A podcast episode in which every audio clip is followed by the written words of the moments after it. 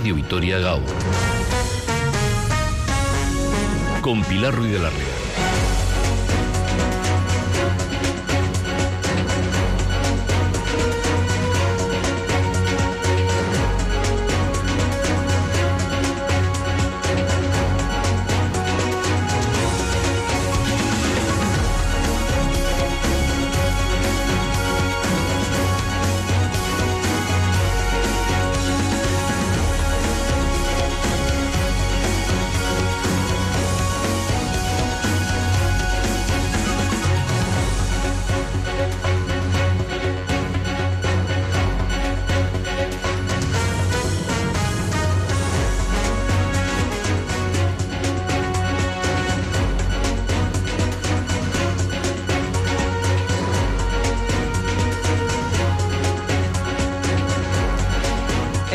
Real. según Narava comienza Radio Vitoria Gaur, en una semana en la que despedimos el curso escolar, un curso atípico. Comenzó con miedos, ha tenido más de una sorpresa, pero que finaliza con el listón muy alto.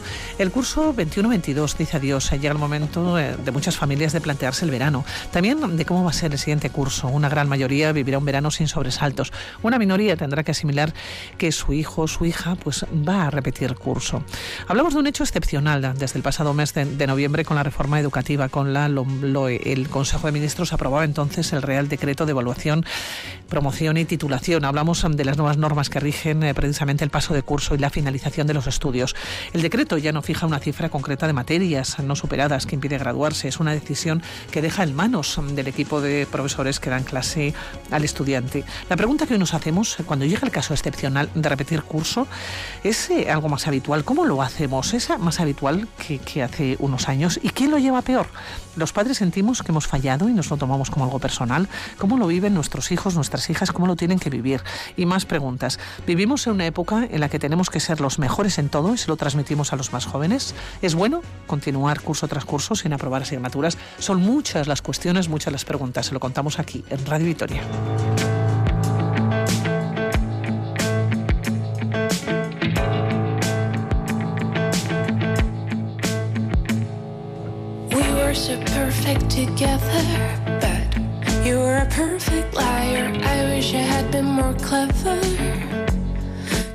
Terminan las clases, culmina el proceso de evaluación con las calificaciones finales y los colegios redactan la memoria anual. En septiembre, algunos alumnos y alumnas repetirán curso.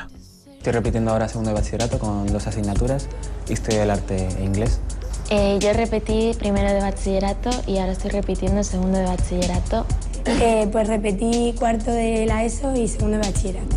Pues me quedaron, bueno, cuarto de la ESO se repite entero y me quedaron en segundo geografía, economía y historia, inglés y psicología. Tercero de la ESO pues tuve que repetir con todo y el segundo de bachillerato estoy repitiendo con cuatro asignaturas. Yo estoy repitiendo segundo bachillerato. Es la primera vez que repito y estoy repitiendo con una asignatura con biología.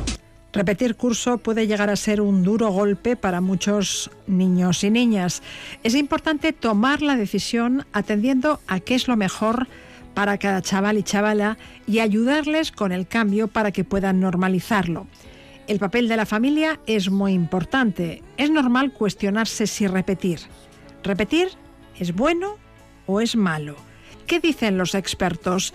En opinión de Andreas Sesleija, director de educación de la OCDE y director del informe PISA, que mide el rendimiento académico de los alumnos de todo el mundo, repetir curso es algo trasnochado.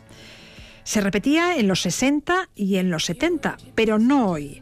Hay que apoyar individualmente al alumno, dice. Most, most high performing countries, education systems do not have anything like great repetition. Does not exist anymore.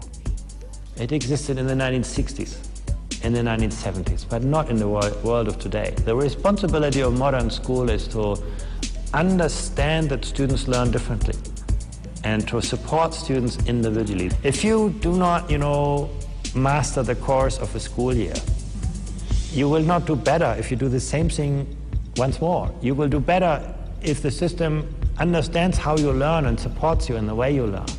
Otros educadores, sin embargo, abogan por la repetición de curso. Pasar de curso a quien no tiene unos conocimientos mínimos es un engaño. el niño o niña que pasa con muchos suspensos bloquea el aprendizaje de los demás porque no se entera de nada y cuando un chaval se aburre empieza a molestar a los otros, afirman. ¿Repetir? ¿Sí o no? ¿Es eficaz? ¿Qué ventajas y desventajas tiene repetir curso para el alumno?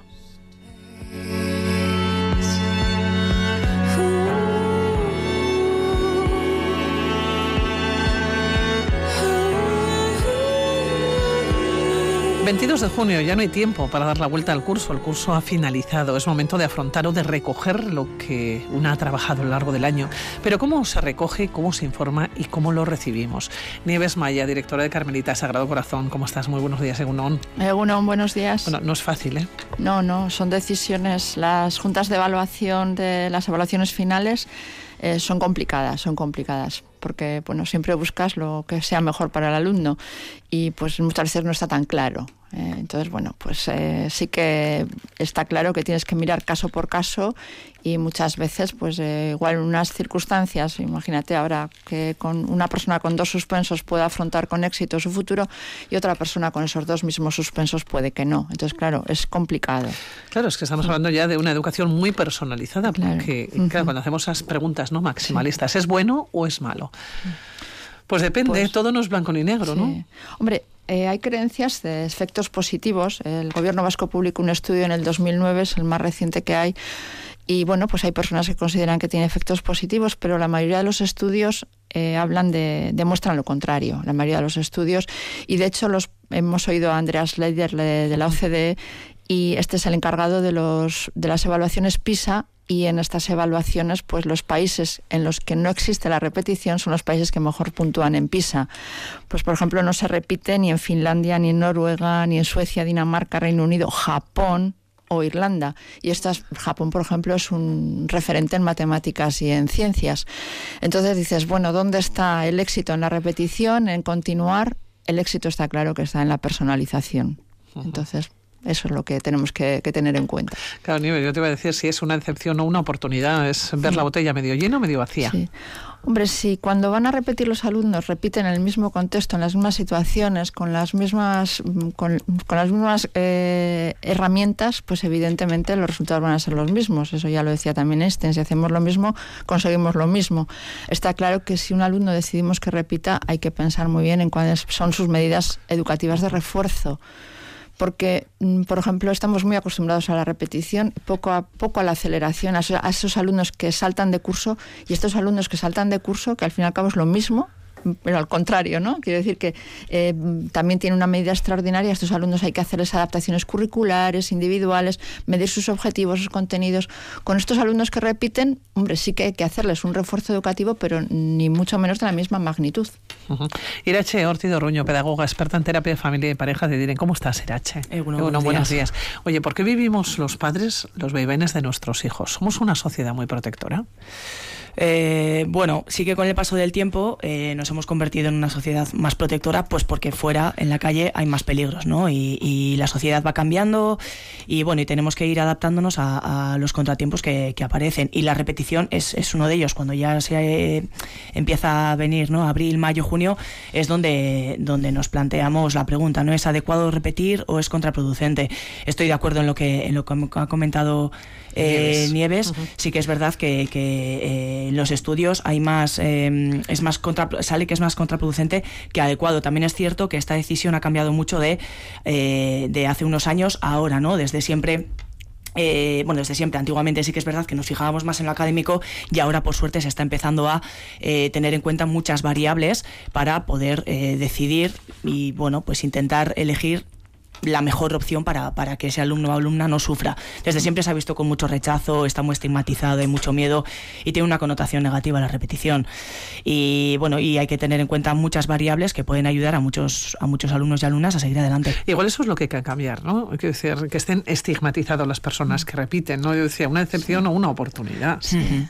Es que en el estudio que comentaba antes eh, hablan también del efecto Pigmalión, ¿no? De estos alumnos que repiten, pues igual un profesor que nunca les ha conocido y dices, pues este alumno es repetidor, ya sin querer, incluso sus compañeros, ¿no? Puedes pensar que tiene más dificultades y sin querer y muchas veces de forma inconsciente, eh, igual podemos estigmatizar. Eh, los que más dicen que, que no sirve la repetición son los alumnos que han repetido ya. Eso, eso es curioso también ese dato, ¿no? Pero bueno, yo la conclusión es que yo creo que ni la repetición ni la promoción automática es algo por sí solo ni bueno ni malo. Es Mm, tomar las medidas adicionales que se necesitan para que el alumno tenga éxito, claro. Pero ¿cómo se lo hacemos llegar? Eh, porque cómo viven los chavales la repetición de curso, también cómo viven sus familias. Curiosamente yo leía, pero eso me decís las dos, que son los padres quienes peor llevan la noticia de que su hijo o su hija deba repetir, ¿no? Es que me, me, llama mucho la atención ir a. Sí, a ver, el, alumno se lo, va, eh, se lo va a tomar con mucho malestar, mucha rabia, no es una faena para él, eh, también mucho por la parte social, porque mis amigos pasan menos yo, pero la familia toma como, como frustración e impotencia, mucha culpa, ¿no? Es un fracaso y parece que el fracaso de que mi hijo, eh, hija o, hija haya repetido es porque yo no estaba a las alturas. Sí, que, hemos fallado los padres, Eso es, hemos fallado. Entonces hay mucho, mucho sentimiento de culpa. Y luego, por supuesto, el equipo docente tiene una responsabilidad y una preocupación en en, esa decisión que ha propuesto encima de la mesa, que es la familia quien, quien decide finalmente, ¿no? Pero la familia lo toma con, con, mucha culpa y mucha impotencia. Claro, Nieves, eh, los padres, quiero decir, eh, sensación de culpa. Sí, y bueno, el, cuando recibes la noticia, bueno, más o menos desde nosotros determinadas salidas, determinados alumnos, igual se van preparando desde febrero o marzo, bueno, pues con las características que ha tenido, sobre todo cuando el alumno ya está pues en un tercero o un cuarto de la ESO. Pero bueno, mm, yo creo que los alumnos son mucho más conscientes de sus, que sus padres en ese sentido o, son más, mm, bueno, más conscientes o saben más lo que, lo que hay, ¿no? Porque, pero bueno, la esperanza, nosotros también hemos vivido y vivimos todos los años alumnos que parece que, pues eso, que en marzo no van a aprobar y luego en junio, pues como no es una falta de capacidad, sino muchas veces igual una falta de esfuerzo, eh, retoman el curso y si no hay una carencia, una base que, que lo impida, pues siguen adelante. Yo, lo que me pregunto, ha cambiado mucho lo de repetir hace, de hace 30 años, por ejemplo, ¿no? Quiero decir, de, o 20 pues años. O sea, la mitad. La mitad. En Francia, por ejemplo, del 40% que se repetía en los años 80 a un 20% que se repite en el 2000 y cada vez menos en la mayoría de los países. Porque también tenemos más recursos para la atención personalizada y también valoramos muchas más, o sea, valoramos mucho más la, la capacidad, o sea, el estudio y lo que esto le puede considerar o le puede aportar al alumno a la vida y también pues para eso nos ponemos, somos mucho más, en ese sentido, mucho más emocionales, como decía Irache, ¿no? No solamente tienes en cuenta lo académico, tienes en cuenta también lo, lo que le puede aportar a nivel emocional. Y también en la actualidad hay muchísimas más salidas que antes. O sea, antes un alumno con 14 años no, no tenía el graduado, pues venga a trabajar como mucho una FP1 que no te pedían graduado, pero ahora hay infinidad de salidas y además muchas pasarelas para que un alumno que igual en tercero o en cuarto de la ESO parece que no va a ir adelante pueda acabar en un grado universitario. Sí, sí. Sí, y luego también, eh, al hilo que estamos hablando, por suerte se están dando estas facilidades que están permitiendo que los casos salgan adelante, ¿no? Mm. Eh, en algunos casos se, se piensa que es como regalarles el graduado. No, no, por suerte hay mucho, muchas más herramientas que antes. Los profesionales creo que también tenemos la oportunidad de estar más formados para poder acompañar de una manera más saludable. Y eso es importante, ¿eh? Que han cambiado, decía, ha cambiado mucho ¿eh? de hace 30 años, pero es que probablemente, bueno, probablemente no, seguro los profesionales ahora mismo estáis mejor preparados de lo que estábamos mm, nosotros, ¿no? Cuando estuvimos eh, cursando los, bueno, los diferentes, las diferentes etapas educativas. Es que no tiene nada que ver. Sí. Tenemos más recursos y luego también el concepto de que, bueno, por ejemplo, la primaria y la secundaria la ESO, son enseñanzas obligatorias.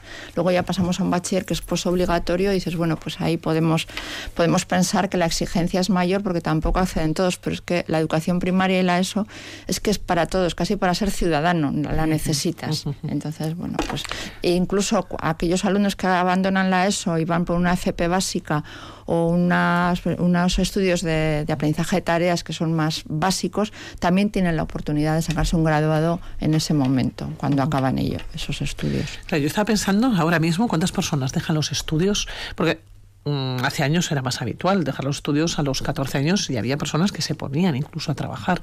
Ahora eso es prácticamente inviable, es impensable, pero ¿cuántas personas dejan de estudiar a los 16? Aproximadamente, por porcentaje. Entiendo, mm, Nieves, que tiene Pues- que ser pequeño. Pues es que yo creo que no conozco a nadie. No, yo, yo tampoco. ¿no? Pensando rápidamente, no sé, se, Irache, se si intenta llegar alguna vez. Se intenta llegar a, a- a bachiller. Sí, se ponen las expectativas altas y las exigencias se ponen altas. Pero bueno, luego ya depende de cada caso, pues son más o menos conscientes de que, de que se le puede hacer difícil el bachiller, se te puede hacer una bola, no porque seas capaz, sino porque la metodología y la cantidad de contenidos, pues bueno, pues son, son potentes, ¿no? Son importantes.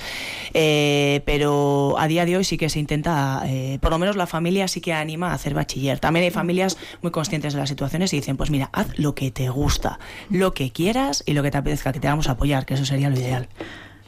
Yo cuando hablo de que no conozco a nadie, quiero decir que no conozco a nadie que se ponga a trabajar, que siga estudiando pues un ciclo formativo de grado medio, una FP básica que para conseguir el graduado. Eso yo creo que, que todos. Y además eso que tenemos la suerte ahora de, de una formación profesional poder pasar a la universidad. Cosa que antes, pues o ibas a FP, pues ahí te quedabas, ¿no? Y bueno, yo en ese sentido creo que hemos ganado mucho. Pero vivimos una sociedad en la que tenemos que ser los mejores, ¿no? Mm. Una sociedad muy competitiva, ¿no? ¿Se lo transmitimos a los más jóvenes? Sin darnos cuenta, sí. Yo creo que en el día a día se lo transmitimos, pero no solo en lo académico, ¿eh? sino a todos. A Pues todos que no sé si es excesivamente bueno a veces, ¿no? El vivir en una sociedad tan competitiva. Sí, yo creo que en todos los, los ámbitos, eh, sin darnos cuenta, de manera inconsciente, a- a- desde los más pequeñitos también se lo, se lo estamos transmitiendo sin, sin darnos cuenta. Y en lo académico más, porque hay muchas comparaciones. Él ha aprobado, yo no, eh, mi compañero o mi compañera saca un 8, yo saca un 6, o sea, hay muchas, muchos momentos en los que, en los que nos comparamos. Sí. De todas maneras, también somos muy contradictorios porque somos muy competitivos, pero por otro lado protegemos mucho. O sea que ahí estamos, no sé, es un equilibrio inestable.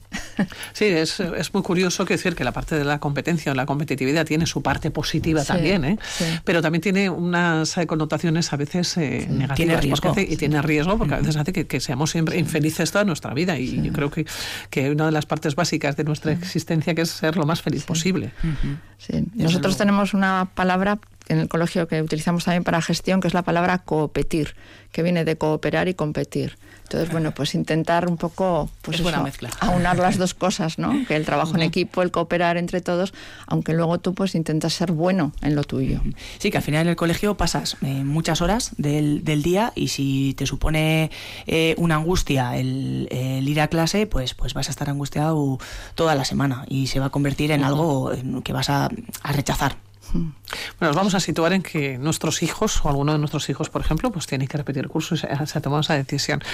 ¿Cómo nos lo tenemos que tomar nosotros en casa? Tenemos que ser optimistas, ah, transmitir a nuestros hijos, evidentemente, confianza, ¿no? Confianza en ellos, que el próximo año va a ser mucho mejor, que no es el fin, eh, efectivamente, ¿no? De, de- porque en un principio, como somos tan maximalistas para todo, eh, probablemente cometemos muchos errores también en casa, ¿eh? Sí. Yo normalmente eh, procuro transmitirles a las familias que se lo tomen como una nueva oportunidad. Es decir, cuando ya se ha tomado la decisión y ya no hay vuelta atrás, es porque el equipo docente considera que eh, el paso de curso puede ser contraproducente. A corto plazo es un jarro de agua fría para la familia y para el alumno principalmente. Pero a medio y largo plazo, el ver que eh, puede sacar las asignaturas porque ya las ha dado el año pasado, o porque tiene mayor madurez, o por, por la razón que sea, puede ser que su autoestima se vea beneficiada. Porque claro, nos ponemos en el caso también en el que le pasamos a un alumno o a una alumna en el que el que no está preparado para hacer frente al curso siguiente. El curso se puede hacer muy largo y puede haber mucha frustración y mucho sufrimiento por una vez más no llegar a los objetivos que me han pedido y a los mínimos, ¿no? Entonces, una vez de que está ya la decisión tomada, intentar buscar alguna ventaja, porque si no se, se, se hace, se hace duro. Sí, los estudios nos dicen que las repeticiones tienen más efecto cuanto más pequeños son los niños. ¿eh? Cuando es un tema de, de madurez, por ejemplo, si lo que el niño es un tema de madurez y un año más le va a permitir estar más maduro, pues como el niño que no crece al ritmo de todos, un año, un año más probablemente se ponga a la altura de sus compañeros. Eso también dicen los estudios que, pero claro, las repeticiones en primaria también tienen que ser mínimas, evidentemente, pero estigmatizan menos y, y tienen mejores resultados que las de secundaria.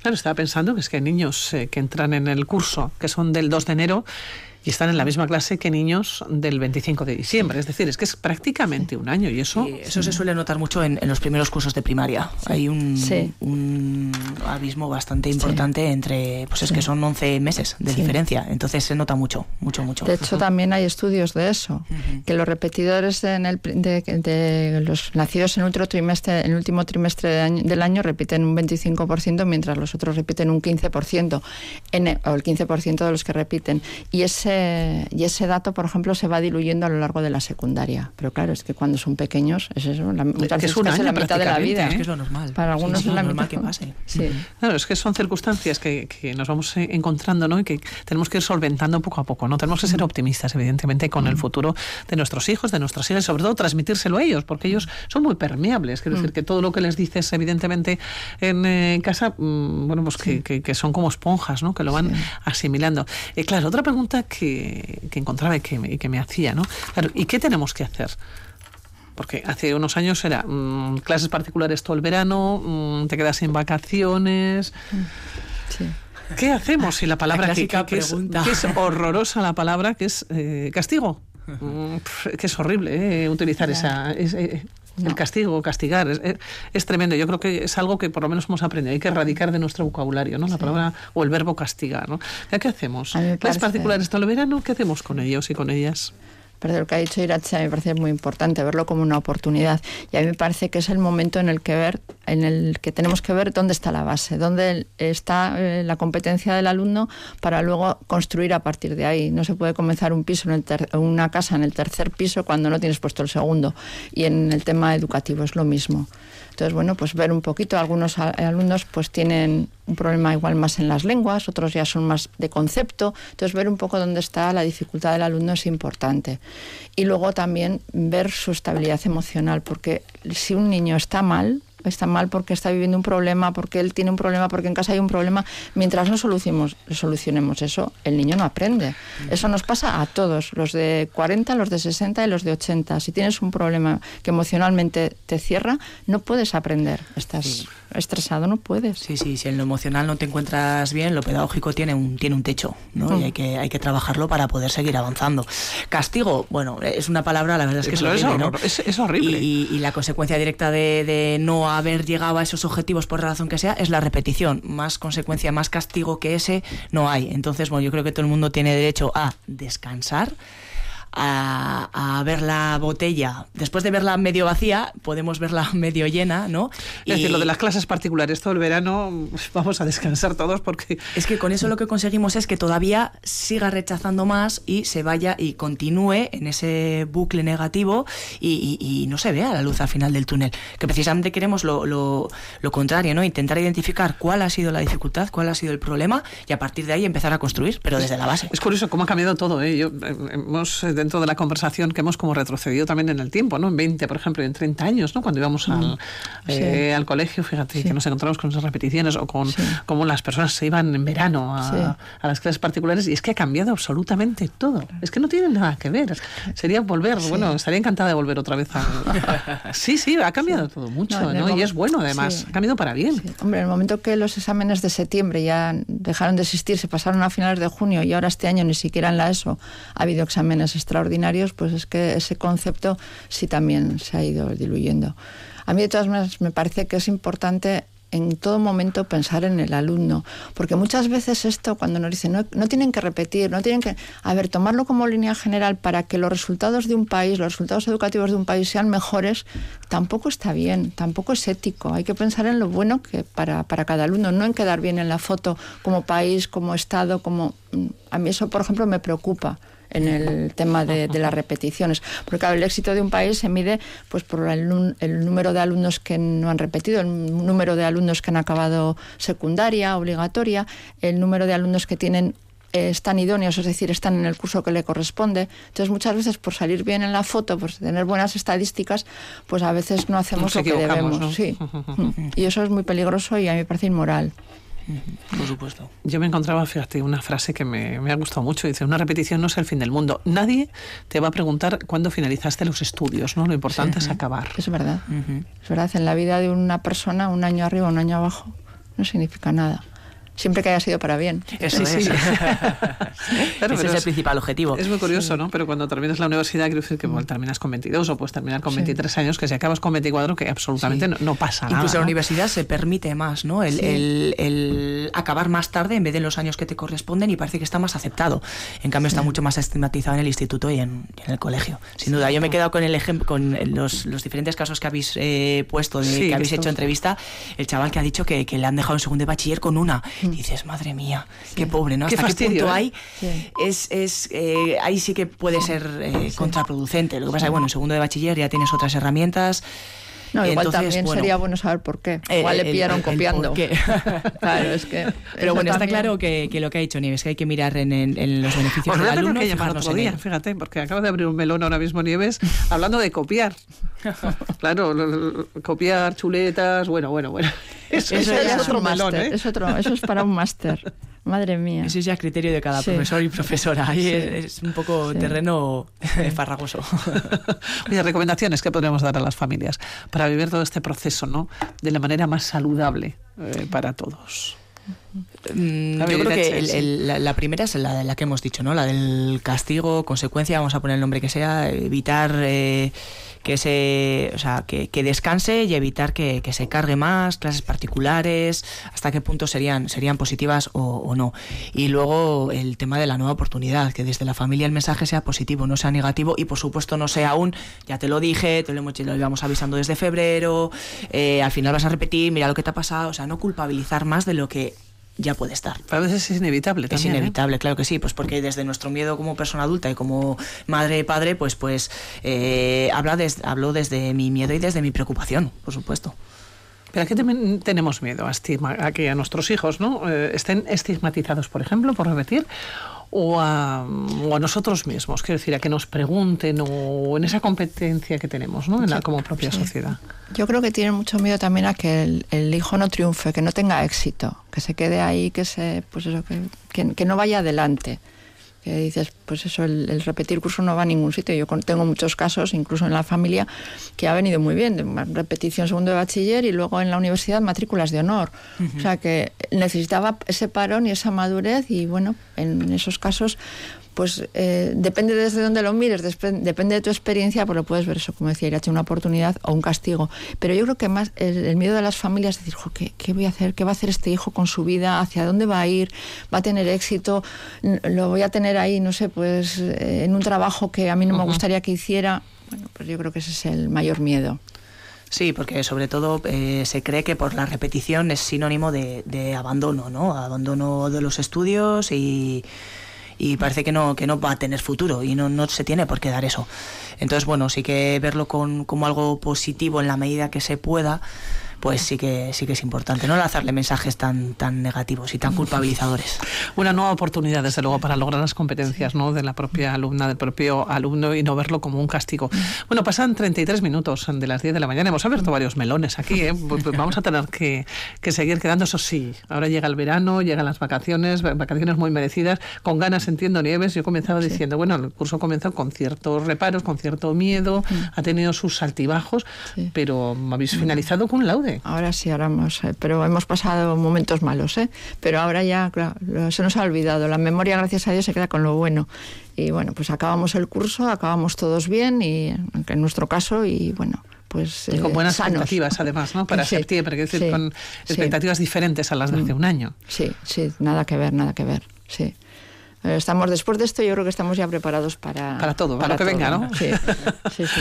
bueno, pues seguiremos eh, desde luego aquí en Radio Vitoria en este programa y en otros programas seguiremos hablando de educación. Nos gusta mucho además hablar de estos eh, temas porque es momento de reflexionar sobre muchas de las cosas, de las decisiones que tomamos, que tomamos en nuestra vida, que tomamos con nuestros hijos, con nuestras hijas. La educación, siempre decimos en este programa, la educación y la sanidad no son los pilares fundamentales, los pilares de una sociedad, de una sociedad desarrollada, de una sociedad sana, ¿no? una sociedad feliz la educación y la sanidad. Que me voy a despedir porque es que veo que el tiempo se nos va pasando.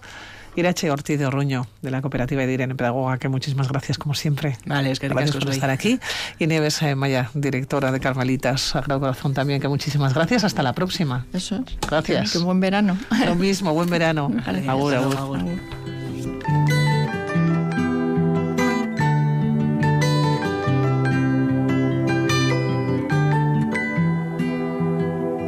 Well, you only need the light when it's burning low. Only miss the sun when it starts to snow. Only know you love her when you let her go.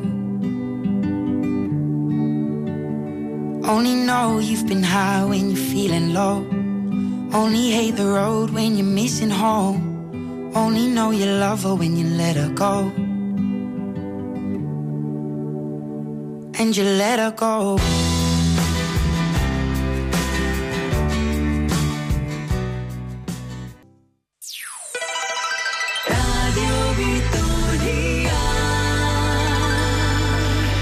37 minutos se pasan de las 10 de la mañana y cada cierto tiempo se hacen públicas informaciones relacionadas con saqueos y con expolios arqueológicos. De hecho, hace escasos días la Archancha desarticulaba un grupo criminal dedicado a esa actividad ilícita que operaba en el cinturón de hierro de Álava y Vizcaya. Merche Guillén, ¿cómo estás?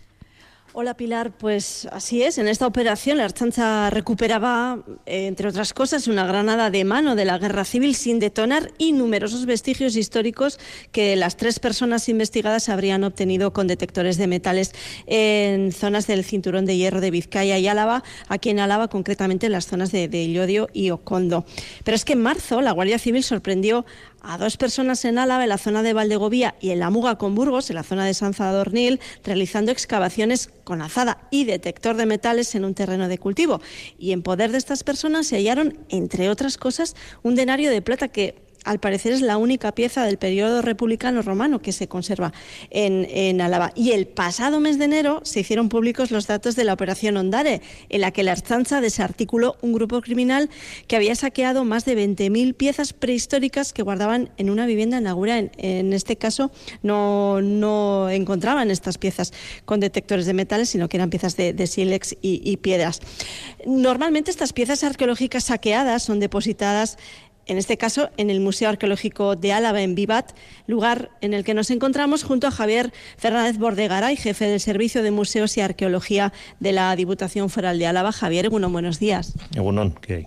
Después de este repaso así cronológico rápido que hemos hecho a los últimos saqueos arqueológicos de, de la provincia, ¿podemos decir que están aumentando los expolios arqueológicos? Bueno, no tenemos datos como para decir que estén aumentando. Lo que sí están aumentando son las denuncias, afortunadamente, y la información que recibimos. ¿no? Eh, las actuaciones de detectoristas es una cosa que desde hace unos años vamos recibiendo de forma esporádica. En los últimos años, y seguramente de la mano del abaratamiento del costo de este tipo de, de aparatos, pues son quizá un poco más, más habituales y, y sobre todo que, que la concienciación ciudadana es mayor y las denuncias nos llegan más frecuentemente, sí.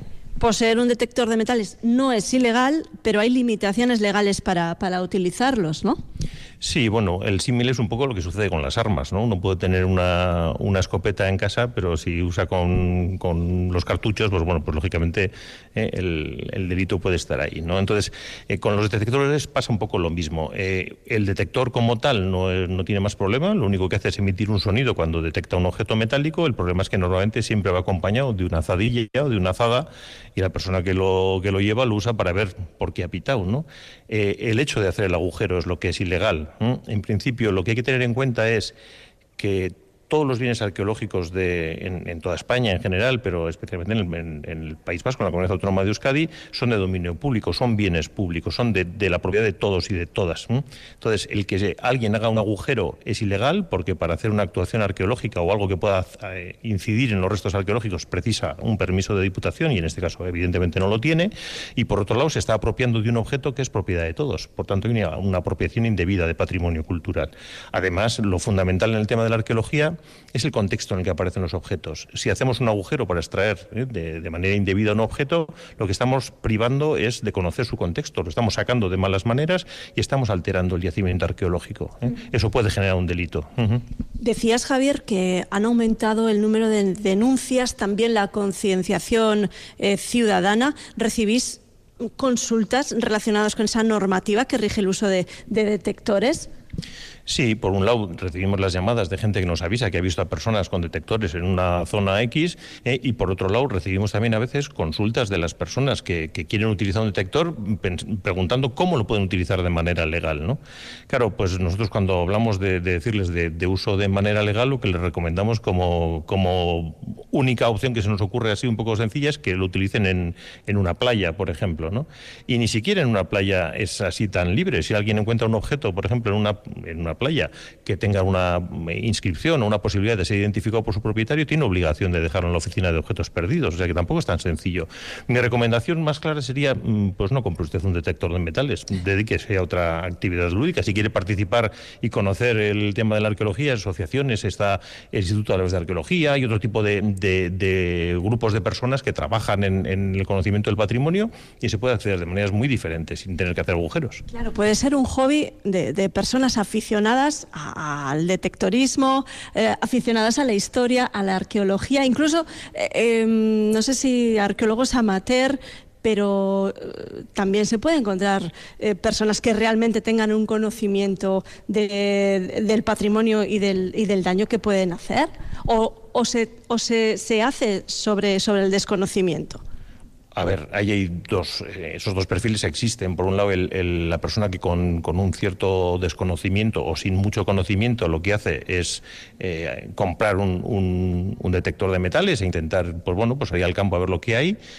Y por otro lado está la persona que sabe perfectamente lo que hace y que se dedica luego a intentar comerciar con estos objetos, ¿no? Que eso es evidentemente mm, todavía más ilegal. Javier, que debería mejorar para evitar esta destrucción de- del patrimonio, para, pa- sobre todo también para, para hacer esa labor de concienciación ¿no? y que todo el mundo tuviera en cuenta que el subsuelo es patrimonio de todos. ¿no?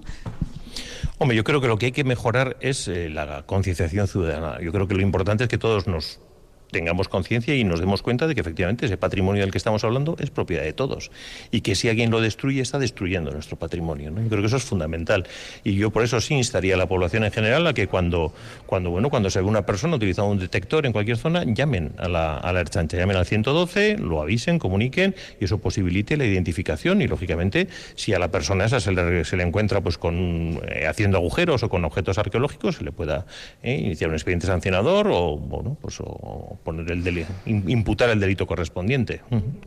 Em, a veces eh, conseguir información es mucho más valioso que, la propia pieza que se, que se, que se obtiene, ¿no? Información, bueno, de la- del momento histórico en el que se encontró esa pieza, ¿no? Claro, eso es lo que diferencia el coleccionismo de la arqueología, evidentemente. Nosotros no hacemos colección de objetos en la arqueología. La arqueología es una forma de hacer historia a partir del estudio de los materiales que han dejado las civilizaciones anteriores a la nuestra. Ese es el objetivo fundamental y para ellos es muy importante eh, el contexto en el que aparecen esas piezas. La clave es saber dónde salen, qué contextos, qué estratos tenemos por encima, por debajo, a qué unidad estratigráfica corresponde, cuáles son los materiales con los que está asociado, a qué pudo deberse su, su acción o su destrucción. Entonces, bueno, eh, si privamos a un objeto arqueológico de todo eso, nos quedamos con una parte mínima de, bueno, si es un objeto musealizable, pues bueno, puede serlo, pero pierde todo su interés o buena parte de su interés. Un ejemplo claro es la Dama de Iruña, por ejemplo, que es la escultura más famosa que tenemos aquí, la más típicamente romana que tenemos en el museo. Se encontró en 1800, no, 1845 en unas labores agrícolas en, Iruña Velella. Eh, la encontró un agricultor que estaba mm, arando sus tierras, se sacó de aquella manera, lógicamente, y eh, hoy en día desconocemos el contexto en el que salió. Sabemos, eso sí, que procede de Iruña Velella, pero no sabemos si, por ejemplo, estaba en el Maquelum que hemos estado excavando ahora, donde encontramos unos podios maravillosos para colocar esculturas. Si lo hubiéramos podido excavar con tecnología arqueológica, con, con metodología, perdón, arque- arqueológica, pues bueno, y hubiera salido ahí, hubiéramos podido determinar que efectivamente ¿eh? era una estatua de una de la, una emperatriz y que podía haber sido, pues bueno, pues quien daba, pues yo que sé, protección o, o apoyo a ese, a ese mercado, ¿no?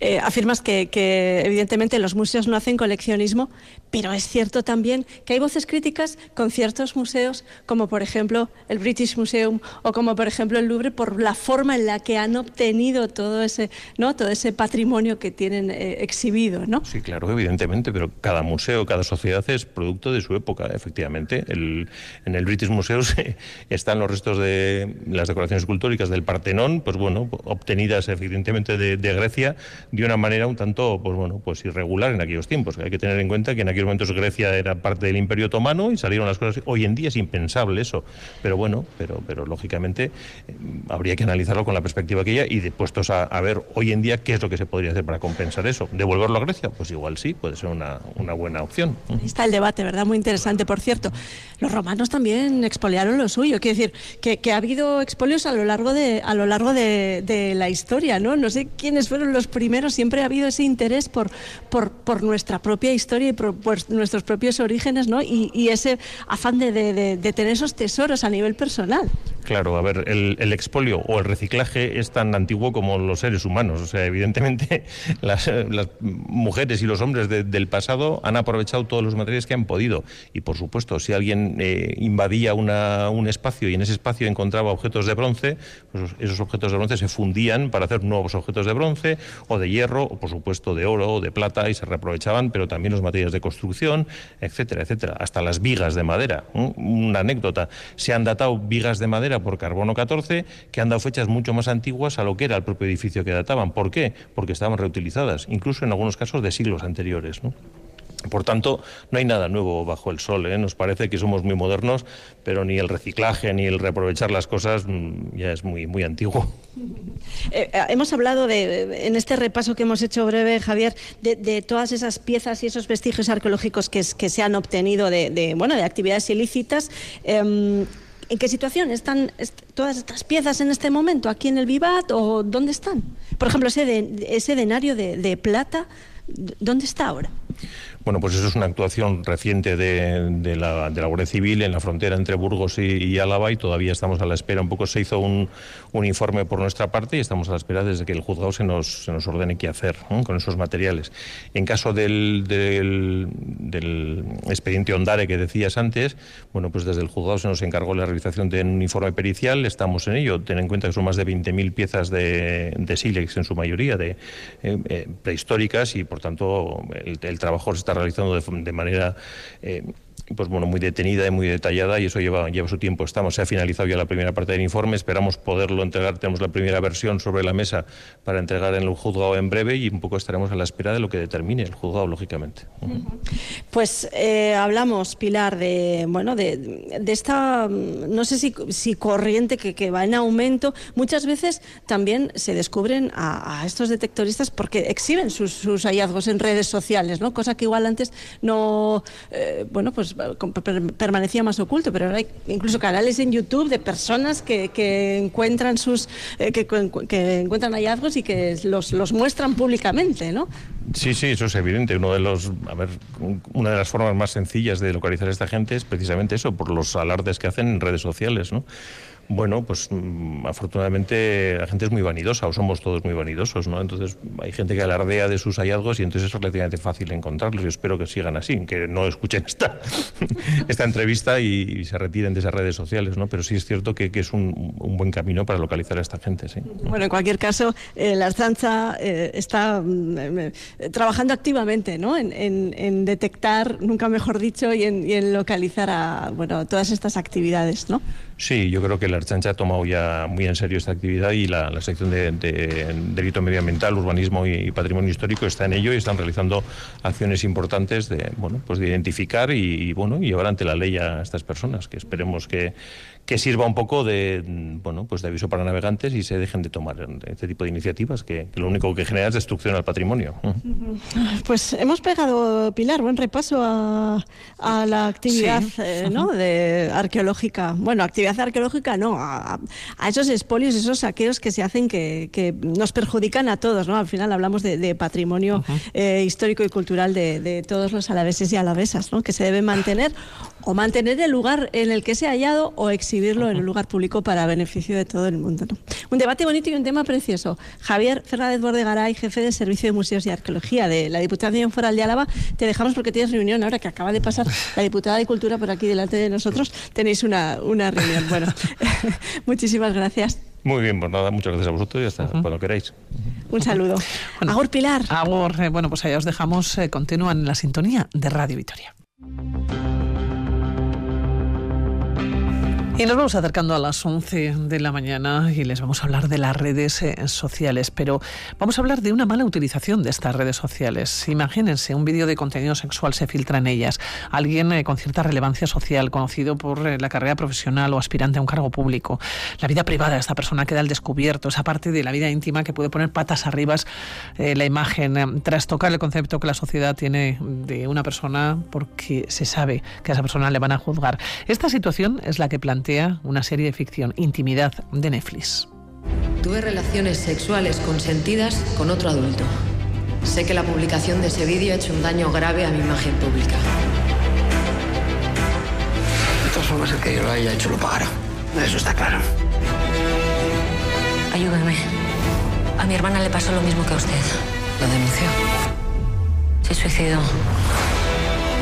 Un caso de violación de la intimidad. Estoy aquí para ayudarla. Como sociedad tenemos que mirarnos porque esto no es un hecho aislado, esto pasa mucho. Siento pudor, pero no siento vergüenza.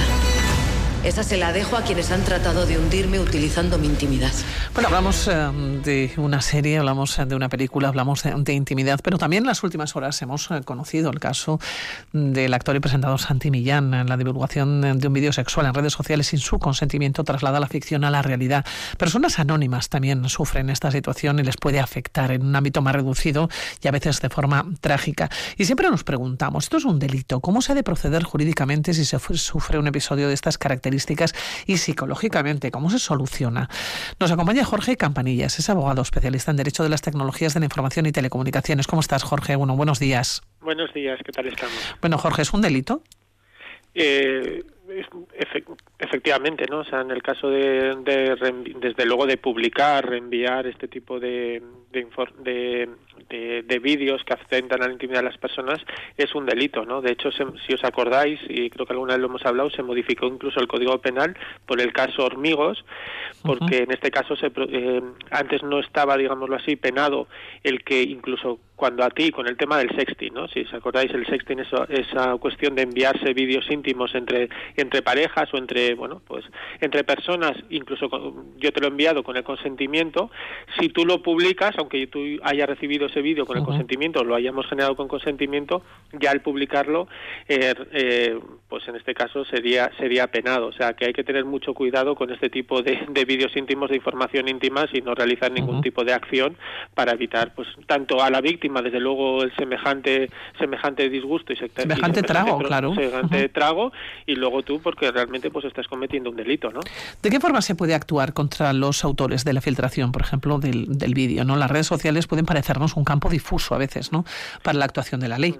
Hombre, primero denunciar. Está claro que primero que hay que determinar quién ha sido, ¿no? Porque a veces no queda claro cómo se ha producido. O sea, que lo primero que hay que hacer es, es denunciar para que se pueda investigar el hecho y, de, y dar con la persona que primero lo ha, lo ha difundido. Y luego es verdad que queda un poco más di, eh, difuso en las que las personas pues que están recibiéndolo en su WhatsApp o en las redes sociales, pero que también podemos en algún caso pues tener un, ser, estar cometiendo alguna infracción contra el derecho al honor de las uh -huh. personas, o sea, que siempre en este caso recomendamos lo mismo, es eh, no redifundir, no reenviar y, y, directamente pues tal como llega a nuestras a nuestros WhatsApps, a nuestros mensajes, a nuestras eh, plataformas de mensajería, uh -huh. pues directamente eliminar y no ser nosotros todavía más alta voz que también hay que ser conscientes que revictimizamos más, ¿no? Es decir, estamos generando nosotros mismos todavía mayor mayor dolor a la víctima por por, por esa por, por, esa difusión que se está realizando. Sí, está el lado ético, ¿no? El lado moral, pero el lado mmm, de la justicia, quiero decir, retuitear, por ejemplo, un vídeo que nos ha llegado puede acarrear también consecuencias. Sí, claro que puede acarrear consecuencias, ¿no? En este caso también digo como derecho contra el derecho al honor, a la intimidad personal y familiar, incluso pues una indemnización, o también en el caso de que seamos nosotros los primeros, también estar siendo, pues eso, eh, estar cometiendo ese delito por la publicación y la redifusión de ese de ese vídeo íntimo, o sea que que no son, no no es como decía, no solo la parte uh -huh. ética, sino la parte jurídica también se aplica.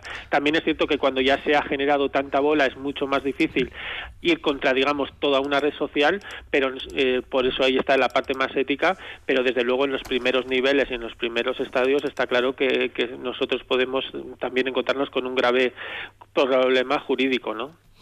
¿Puede salirles muy caro los infractores?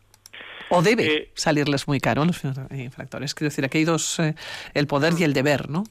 Sí, hombre, está claro que puede ser caer penas de multa, o sea, que penas de cárcel, ¿no? En el caso se habla, pues eso, de uno a tres años, o sea, que, que no es algo que es que sea que sea baladí, ¿no? Sino que realmente, oye, es una eh, es una es una es una sanción o es una, una infracción muy grave, o sea, es que es un delito, ¿no? El, el, el atentar de esta forma con- contra la intimidad de las personas, hay que ser conscientes de ese de ese de esa intimidad que tenemos, de esa revelación de secretos que, que tú y yo podemos estar guardando y que alguien pues un tercero o tú mismo lo, lo puedes estar revelando y puedes estar traicionando esa intimidad, ¿no? O sea, que, que hay que ser conscientes que son delitos y que son delitos que en este caso pues pues están penados gravemente. Hablamos eh, de daño moral y daño psicológico, ¿eh? Es Sí, sí, tremendo no, no. el daño moral que se hace y el daño psicológico. Claro, por eso mismo, es que al final también reitero que estamos en ese caso revictimizando, ¿no? De, no solo porque ya se ha podido producir una difusión, sino que encima toda la sociedad o mucho o gran parte de la sociedad pueda tener acceso a ese tipo de, de, de material, ¿no? Eh, bueno, pues pues no, no somos nosotros conscientes de- del daño que le podemos estar haciendo, Haciendo, a, esa, a esa persona. Y luego, lamentablemente, pues pues eh, parece mentira, pero da la sensación que es diferente si sea un hombre o una mujer, ¿no? El que eh, cómo se cómo se juzga éticamente, quiero decir, ¿no? Es la diferencia, ¿no? Eh, de trato de esta sociedad eh, cuando hablamos de, de la igualdad. Es uno de los casos, ¿no? En los cuales se, se queda patente, ¿no? Que la igualdad efectivamente al 100% no, no, no existe. Hablabas, eh, Jorge, de uno a tres años, mm, pero son muchos los que terminan entrando en la cárcel, porque hasta los dos años si uno no tiene, entiendo, ¿no? Eh, no tiene Mm. antecedentes, no pisa la cárcel. Es decir, no sé si hay precedentes, ¿no? En los que se haya condenado al autor, a la autora de la filtración y haya llegado, ¿no? A pisar la cárcel. Pues mira, ahora esto mismo me pilla, estaba pensando ca- casos, claro, casos, casos que han surgido y que luego han salido a la, a la prensa, ¿no? En este caso, pues mm, casos de tenemos de jugadores de fútbol y de otro tipo de, de deportistas que, que desconozco en este caso si han podido a- a acceder o no o, o entrar o no pisar Sí. la cárcel, pero que, que realmente se han juzgado y han acabado pues con han acabado con sentencias a- al respecto, sí sí que hay, ¿no? O sea, que realmente estamos eh, hay que ser conscientes de ello, que, que lo que nos puede parecer en un momento dado una tontería de, de reenviar o de mira, eh, mira lo que he hecho con mi pareja y se lo paso a alguien y de repente eso se está filtrando por tus amigos, pues pues pues pues Cuidadito. eh, es tener mucho cuidado, ¿no? Jorge. Con el, con el sexting. Sí. Eh, Jorge, que llegan las noticias, que nos tenemos que despedir. Jorge Campanillas, abogado, muchísimas gracias. Buenos días. A vosotros, siempre es un placer. Agur.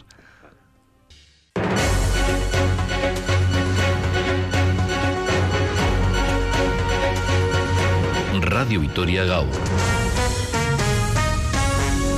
Con Pilar Ruiz de la Ría.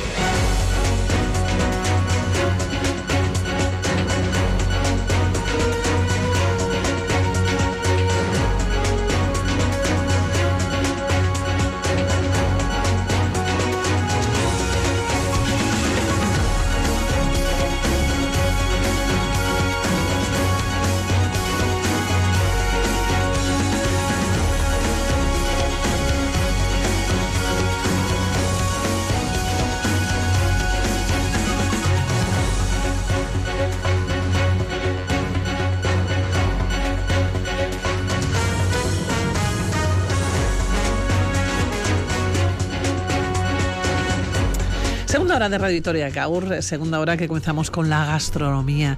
Eh, estos días, eh, bueno, estos días que hemos pasado calores, eh, ahora mismo andamos por 19, 20 grados, nos apetece mucho comer verduras, pero de vez en cuando también, decimos, bueno, las verduras a la plancha, qué ricas, pero una tempurita de verduras, qué rico. Eso es. Nos pidieron Señor recetilla. Nos pidieron recetilla y vamos a darles tres ideas diferentes. Tres ideas de tempura de verduras. Bueno, pues eh, Luis Ángel Plagaro, que ha venido en tranvía desde el Sucal, que ha venido corriendo desde la calle Florida en el tranvía. Bueno, pues eh, nos va a contar estas eh, tempuras, estas eh, tempuras de verduras, además, tres técnicas. Y les voy a recordar que tenemos un lote de productos de la oleoteca La Chinata.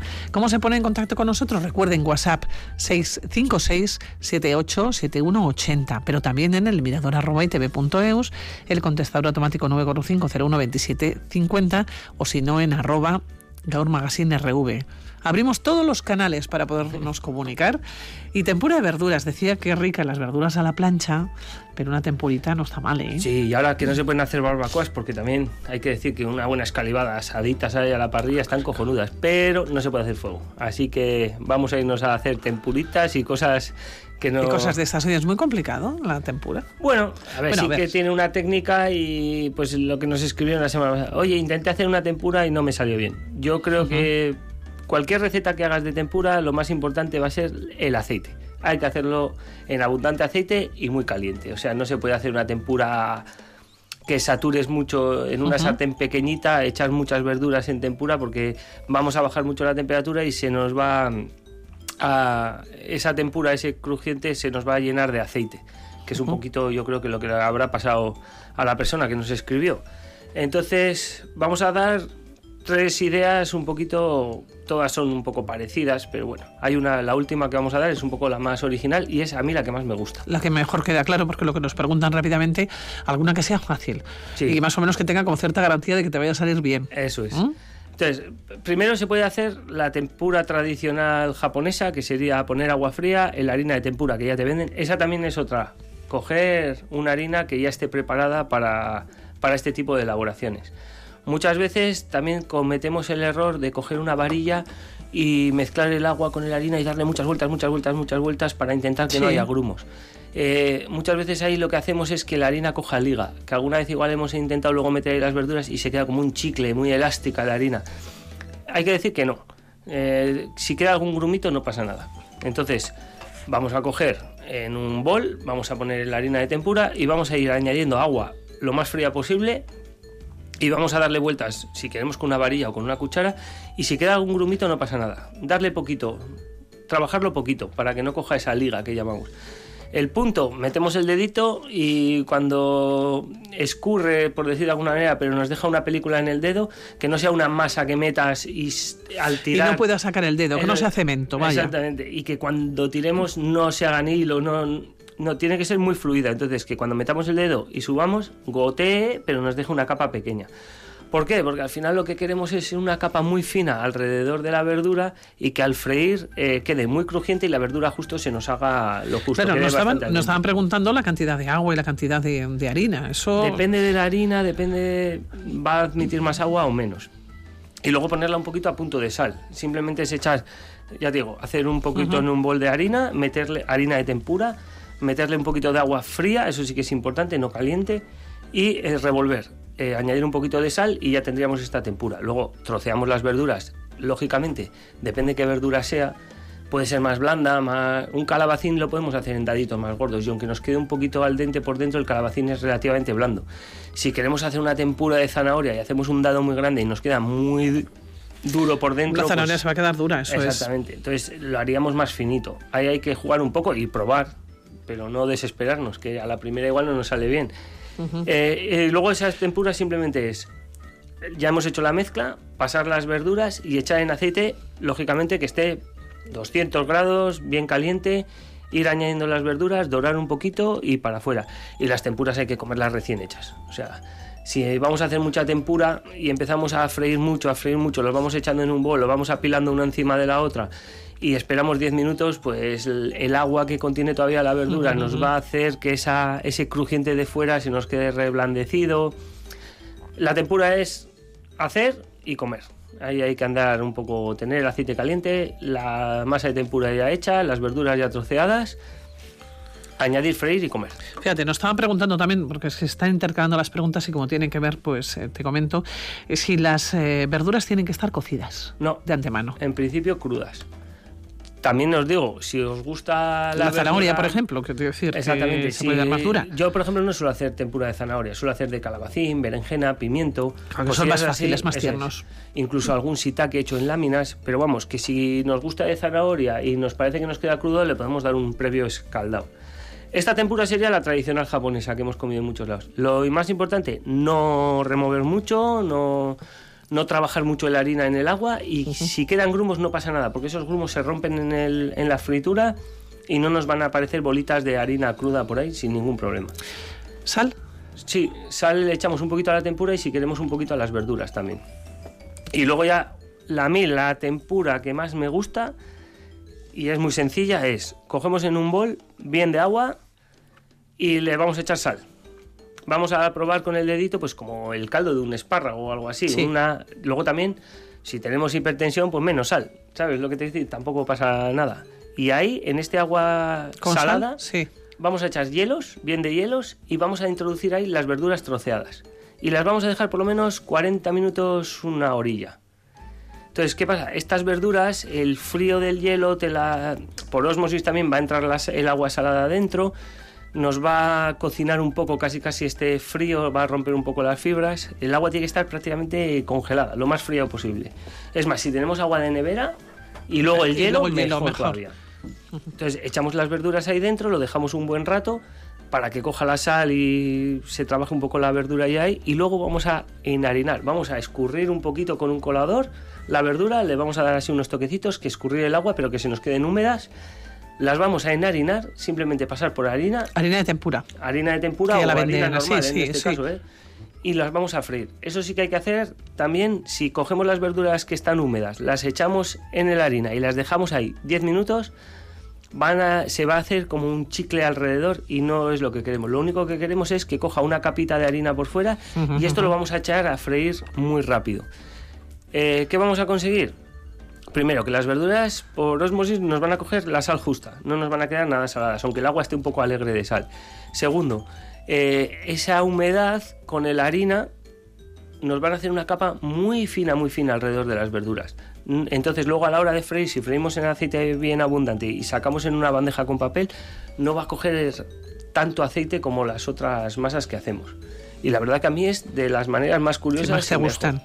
Bueno, pues ya nos están llegando algunas imágenes, algunas fotos al 656-787180. Recuerden que entran en el sorteo de ese lote de productos de la oleoteca La Chinata y nos envían, ¿eh? Uno ayer en la Soci de cena, costillas de cerdo la cerveza y salsa de pimientos, muy rica. Y trago vino. Mira. Hombre, pues seguro que estaban bien buenas.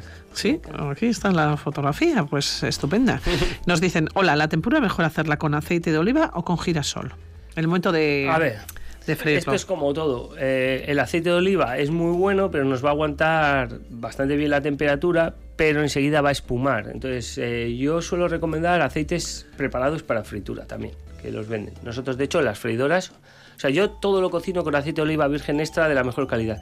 Pero sin embargo, para freír utilizo un aceite que nos cuesta 4 euros el litro, que te dice que no es económico, pero es un aceite de semillas preparado para freír que tiene la peculiaridad de que no va a aportar el sabor este que nos aporta el aceite de oliva. Que es fuerte, Que es sí. fuerte, pero el aceite de oliva también lo que hace es absorber sabores. Como frías calamares, luego intentas freír ahí algo y vas a ver todo a calamar.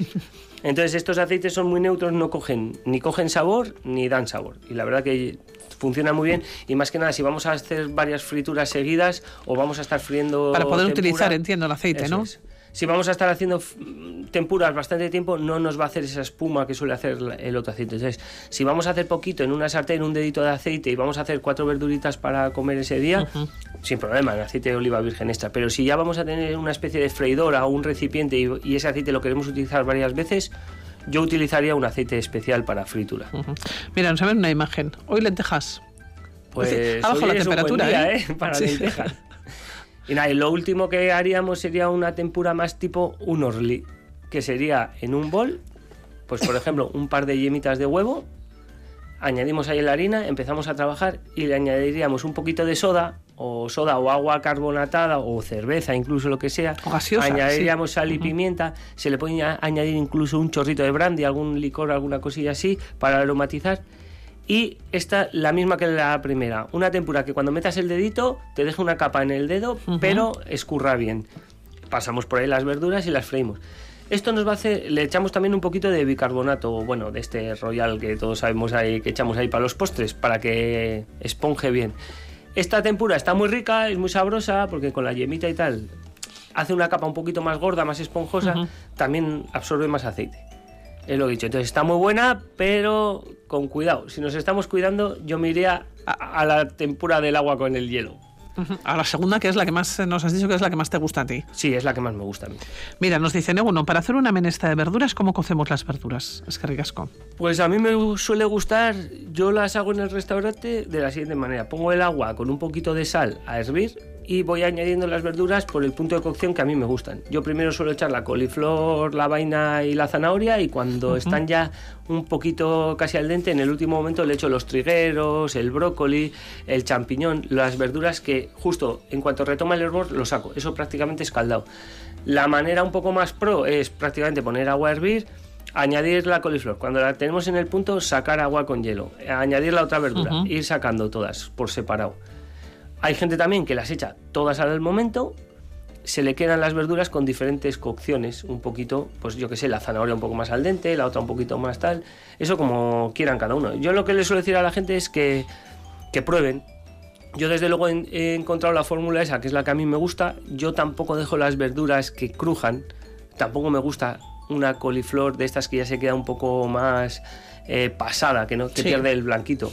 Pero ya digo, pero tampoco. Yo he comido en algunos lados verduras prácticamente solo salteadas y a mí comerme una vaina, una coliflor que cuando la metes en la boca cruje, pues no me gustan. Ahora, para gusto los colores. Ahí es probar y... Y ver lo que a cada uno le gusta más es. o le sale Y lo mejor, único, ¿no? Pararle la cocción a la verdura. Es decir, eh, agua con hielo y según se ha terminado de cocer, pasarla a ese agua con hielo. Y, ahora te- y le paramos un poquito la cocción. Bueno, nos dicen, tengo una bolsa de pasta fresca al huevo. ¿Cómo lo pongo con gambas? Pues yo lo que haría es cocer la pasta por un lado y por otro lado en un poquito de aceite con ajo. Cuando empiece a bailar así el ajo, echamos la gamba, salpimentar, echamos una nuez de mantequilla, rehogamos ahí y ahí justo en ese momento echamos la pasta, le damos una vuelta y a comer. Y están riquísimas. Ujú. La verdad que una pasta con gambas es un manjar. Yo por lo menos, ¿eh? a mí me encanta. Pues mira, nos acaban de enviar una imagen, qué bonito. Mira, hoy para la excursión de mi hija, tortilla de patatas. Claro que sí. Ya Además, para comer. Qué hablamos el rica, otro día ¿eh? de no hacer barbacoas y llevar tortilla Ay, qué al monte rica, y me es que encanta. perfecto. Me encanta. Además, la tortilla envía, es ¿eh? una de esas cosas que la haces a la mañana y te la comes a la noche y sigue estando Bueno, que está riquísima. Le buena. cambia el sabor, pero está muy buena en frío. Sí, efectivamente. Ayer puré de calabacín con aditivos. Mira, a ver, a ver qué aditivos le ha puesto. Es. Vamos a ver. que- que- Jamón. Pues ese aditivo a mí me gusta, la verdad. Es Con el puré de calabacín. Bueno, Sí. a mí me llamó la atención el jamón. Igual ahora que estás viendo tú la imagen estás viendo más cosas, pero No, yo no, he visto el jamón, buena, ¿no? además, jolín, la gente se curra la fotico ahí con un perejil ahí decorando. Sí, jamón, efectivamente. No sé si será ibérico o serrano, pero sí. Eh, y un... Mira, perejil. Eso es. Qué bonito. ¿Ves? Pero se come por los ojos también. Es que si te ponen ahí un plastuzo de puré sin mimar. Mi madre solía decir que en vez de darte de comer, a veces te echan de comer, como si fueras al ganado. Y de ahí no se come con las mismas ojos. Si tienes a un niño en casa y ves que le cuesta comer las verduras, la verdad que lo de. Primero que colaboren ellos en, la, en hacer la comida y segundo, ponerle algunas cositas con color, un poco tal, la verdad que anima mucho a Sí, anima el plato y probablemente a los niños también. Bueno, Luis, que nos vamos a despedir, que como siempre Pues un placer. Tempura este fin de semana hacemos. Eso es, que, y que prueben, comer, ¿eh? que no se ¿eh? desesperen y si tienen algún problema que nos digan, que seguramente que se pueda solucionar. Luis Ángel Plagaro, te dejamos que vuelvas a su calqui. Sí, vamos Cuídate. Gracias, Venga, agur. ¿te vas en tranvía o andando ahora? No, andando, andando. Ah, estamos cerca. Ahora a pasear. Cuídate. Agur, agur.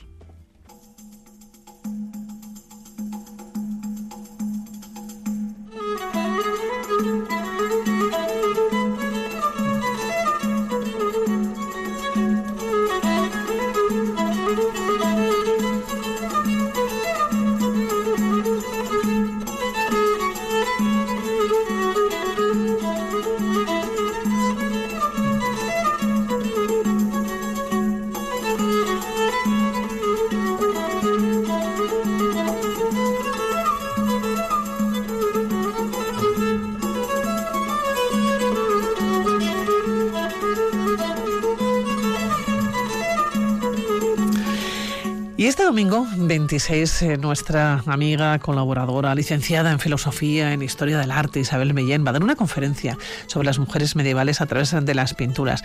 Y se va a ir hasta Alaiza, se va a ir hasta La Llanada. Eh, ¿Cómo estás? Isabel, bueno, buenos días. Egunon, Pili, pues muy bien, encantada de estar aquí y encantada con esa propuesta para el domingo de ir en, en directo a la iglesia de Alaiza a poder hablar allí in situ sobre la historia de las mujeres. Que, que es, bueno, es, es bonitísima y se lo voy a contar por qué. Porque a través de las imágenes que nos encontramos en esas pinturas, murales, eh, claro, eh, nosotros cuando nos acercamos a ver esas imágenes, eh, las vemos, nos gustan, no nos gustan, apreciamos ¿no? La historia, pero probablemente no nos fijamos tanto en los roles de género, en la vida de las mujeres de la localidad, en el papel de precisamente de, ellas, ¿no? el papel en los entierros, por ejemplo, en los nacimientos. Y es que vosotros habéis estado con, lupa mirando y habéis sacado, yo creo que una serie de conclusiones para acercarnos un poco a cómo era la vida de de entonces, ¿no? Porque también me contabas que a principios de la década de los años 80, ¿no? De, ¿no? siglo pasado, el siglo XX, la iglesia de Alaiza que comenzó, bueno, pues a concitar las miradas, ¿no? De curiosos, como de expertos en pintura mural, precisamente por lo que se había encontrado allá, ¿no? Y dentro de, y en esas capas, ¿no? Y en esas imágenes, era cuando nos encontrábamos, bueno, pues, eh, como digo, las imágenes que puede ser una fotografía de lo que, de lo que se vivía, de cómo eran, porque, Isabel, tenemos que mirar con otros ojos, yo creo, ¿no? Que Claro. eso no sabemos hacerlo. No, es que realmente nadie nace aprendida con, con eso. Nos enseñan a mirar desde que somos pequeñas y pequeños, ¿no?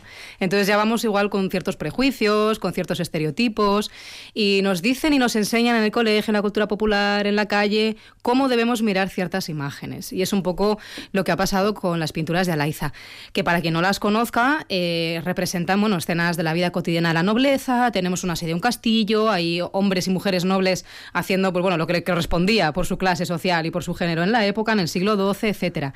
Pero sin embargo, pues todas las interpretaciones que se han ido dando sobre eso han eh, ninguneado o invisibilizado a las mujeres.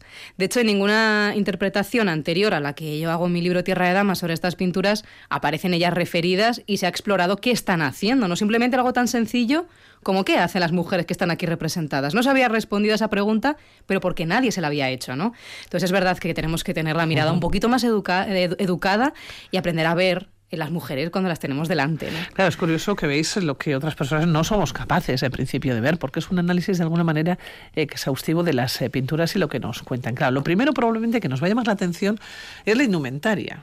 Ujú. ¿Cómo, cómo Efectivamente. visten o cómo vestían estas mujeres? ¿no? Claro, ahí se ve muy bien. Es, has definido antes perfectamente. Es como una especie de fotografía de, de la nobleza del siglo XII rural, de un lugar como Alaiza, que en principio pues, está en la periferia, no, no es un lugar relevante, importante a, a priori, ¿no? dentro de, de lo que es la llanada. Y por supuesto, en esa mirada eh, está la vida cotidiana.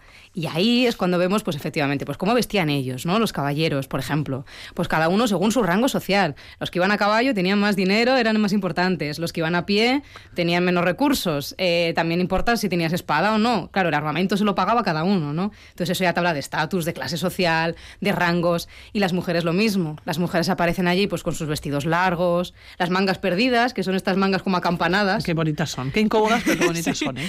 Sí, que eso lo hemos visto mucho como en las películas de Disney, ¿no? Ese tipo de, de princesas que Sí. llevan esos vestidos entallados. Bueno, lo vemos también en las pinturas de Alaiza y sobre todo lo que más las identifica o las hace más reconocibles son esas tocas que llevan en la cabeza, que indica que son mujeres de la nobleza y casadas. Y claro, en las pinturas de Alaiza, como se pinta con un solo color, con el rojo sobre blanco, ¿no? Sobre la cal, pues parece que tienen como la cabeza bombada y tiene un aspecto un poco peculiar. pero qué- son las tocas. Qué curioso, como digo, ¿no? Ese análisis exhaustivo, mm, que bueno, que no sabes como el que no ve, evidentemente, pero fíjate, ahora mismo lo que nos estás contando eh, para, para reflexionar, ¿no? La, la diferencia de estatus.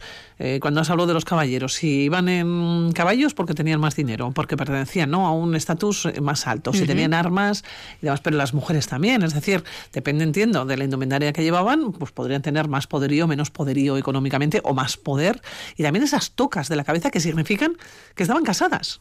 casadas y además eso, que eran señoras respetables de esa, de esa clase social en concreto, ¿no? Además con el tema de las tocas es muy curioso porque era una prenda que se asociaba con el prestigio social. Había muchas mujeres ya a finales de la Edad Media eh, que, por ejemplo, no llegaban a casarse por lo que sea y para no ir con los cabellos sueltos por la calle, que era como ir pues eh, de solterona, entre comillas, muy mal dicho, ¿no? Pero en la época, sí, que estaba mal visto, pues eh, a veces ellas se ponían tocas, hacían un poquito de trampas y, y se colocaban también tocas en la cabeza aunque estuviesen solteras, ¿no? Entonces era una cosa así de prestigio y que la indumentaria, la forma de vestir de otros tiempos eh, nos indica muchas cosas de, de su propia vida, de sus propias vivencias y experiencias. Claro, otro aspecto. Has hablado de la nobleza, de las mujeres nobles en las pinturas de Alaiza. ¿Solamente se pintaba a la nobleza? En el caso de esta iglesia, sí. No nos encontramos ni un campesino campesina, nadie relacionado con el mundo de los negocios, de la artesanía, no nos encontramos ningún personaje eclesiástico, absolutamente nada. Todos son eh, escenas nobiliarias, pero porque tiene sentido, ¿no? Esa iglesia nació en origen como una iglesia privada perteneciente a una familia nobiliaria. Entonces, eran los que pagaban la iglesia, los que decidían, bueno, sobre todo las mujeres, que era un poco más su rol asociado, ¿no? El tema de pagar iglesias, gestionarlas, etcétera.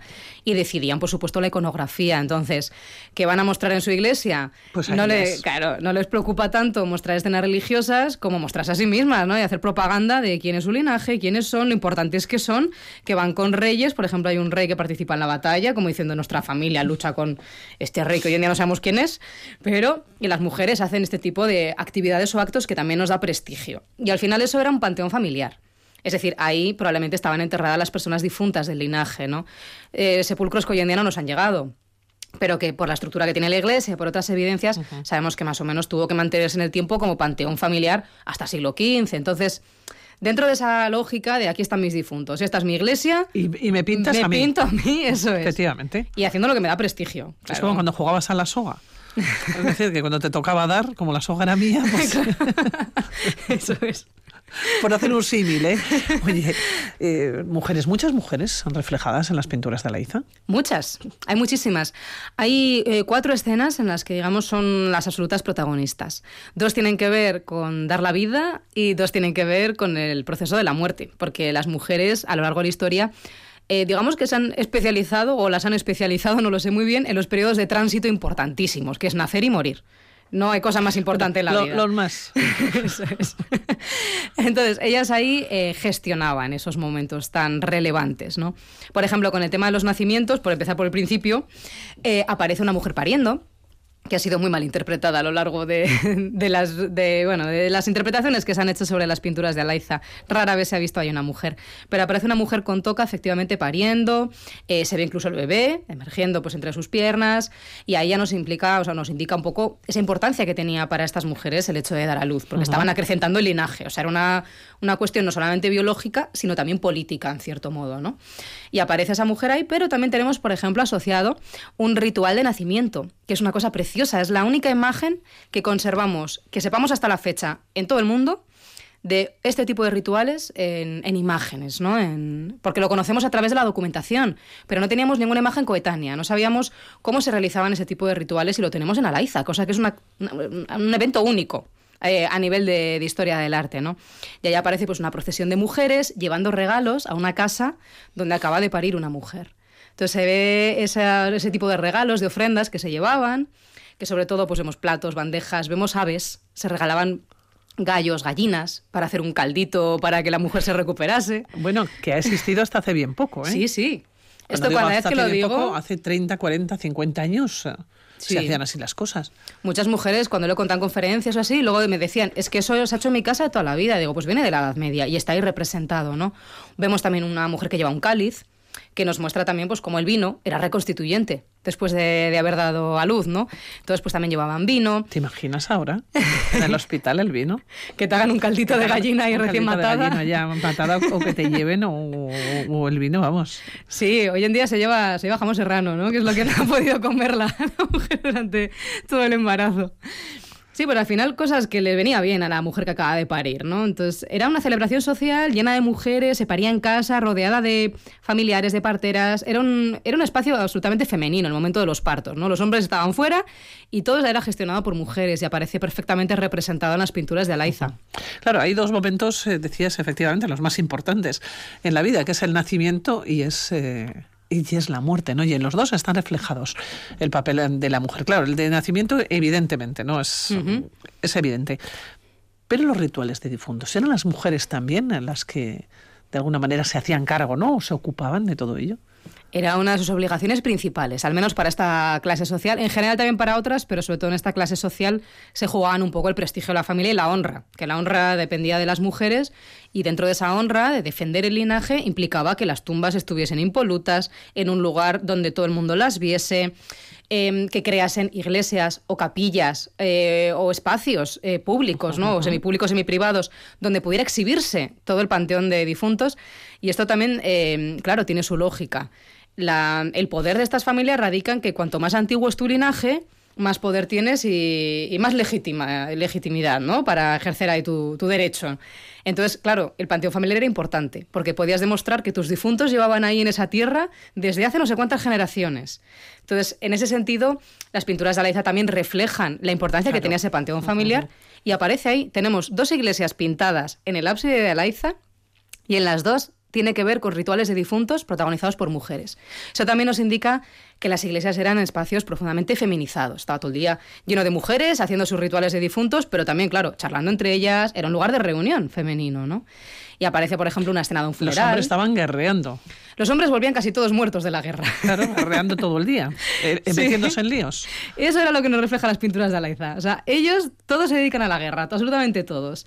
Y ellas eh, se encargan de las cuestiones del día a día, de la gestión de, en el propio territorio. Claro, estamos hablando del siglo XII. Ujú, efectivamente. Para, para situarnos ¿no? en, en- en el tiempo. Sí, ahí sabemos, lo sabemos por la documentación, que los hombres, pues eso, participaban, tenían la obligación por rol de género de participar en la guerra. O sea que si vais al siglo XII alguna vez y os dan a elegir entre ser hombres o mujeres, elegís ser mujeres. Tenéis el problema del parto, que es complicado, pero desde luego mucho mejor que irse a la guerra cada verano. Oye, es como el túnel del tiempo. Algún día podríamos jugar el túnel del tiempo. Pues sí. Eh, ¿Dónde nos iríamos? ¿A qué momento, no? Yo lo tengo claro. Sí, sí, sí. Yo me iría al siglo XI, XII. Sí, sí, sí. Tengo comprobado que es el. Para ser mujer, es de los mejores siglos.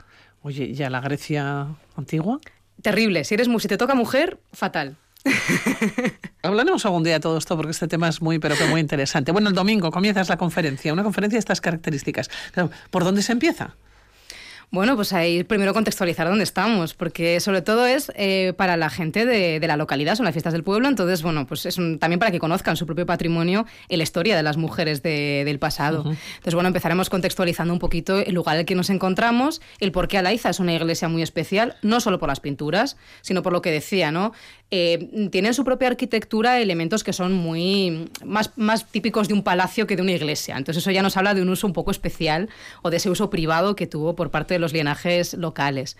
Y después, sobre todo, ir desgranando las escenas y conectándolas con las vivencias o con las imágenes que conocemos de otras mujeres de la zona de, de Lautada, de Llanada o del País Vasco de aquella época.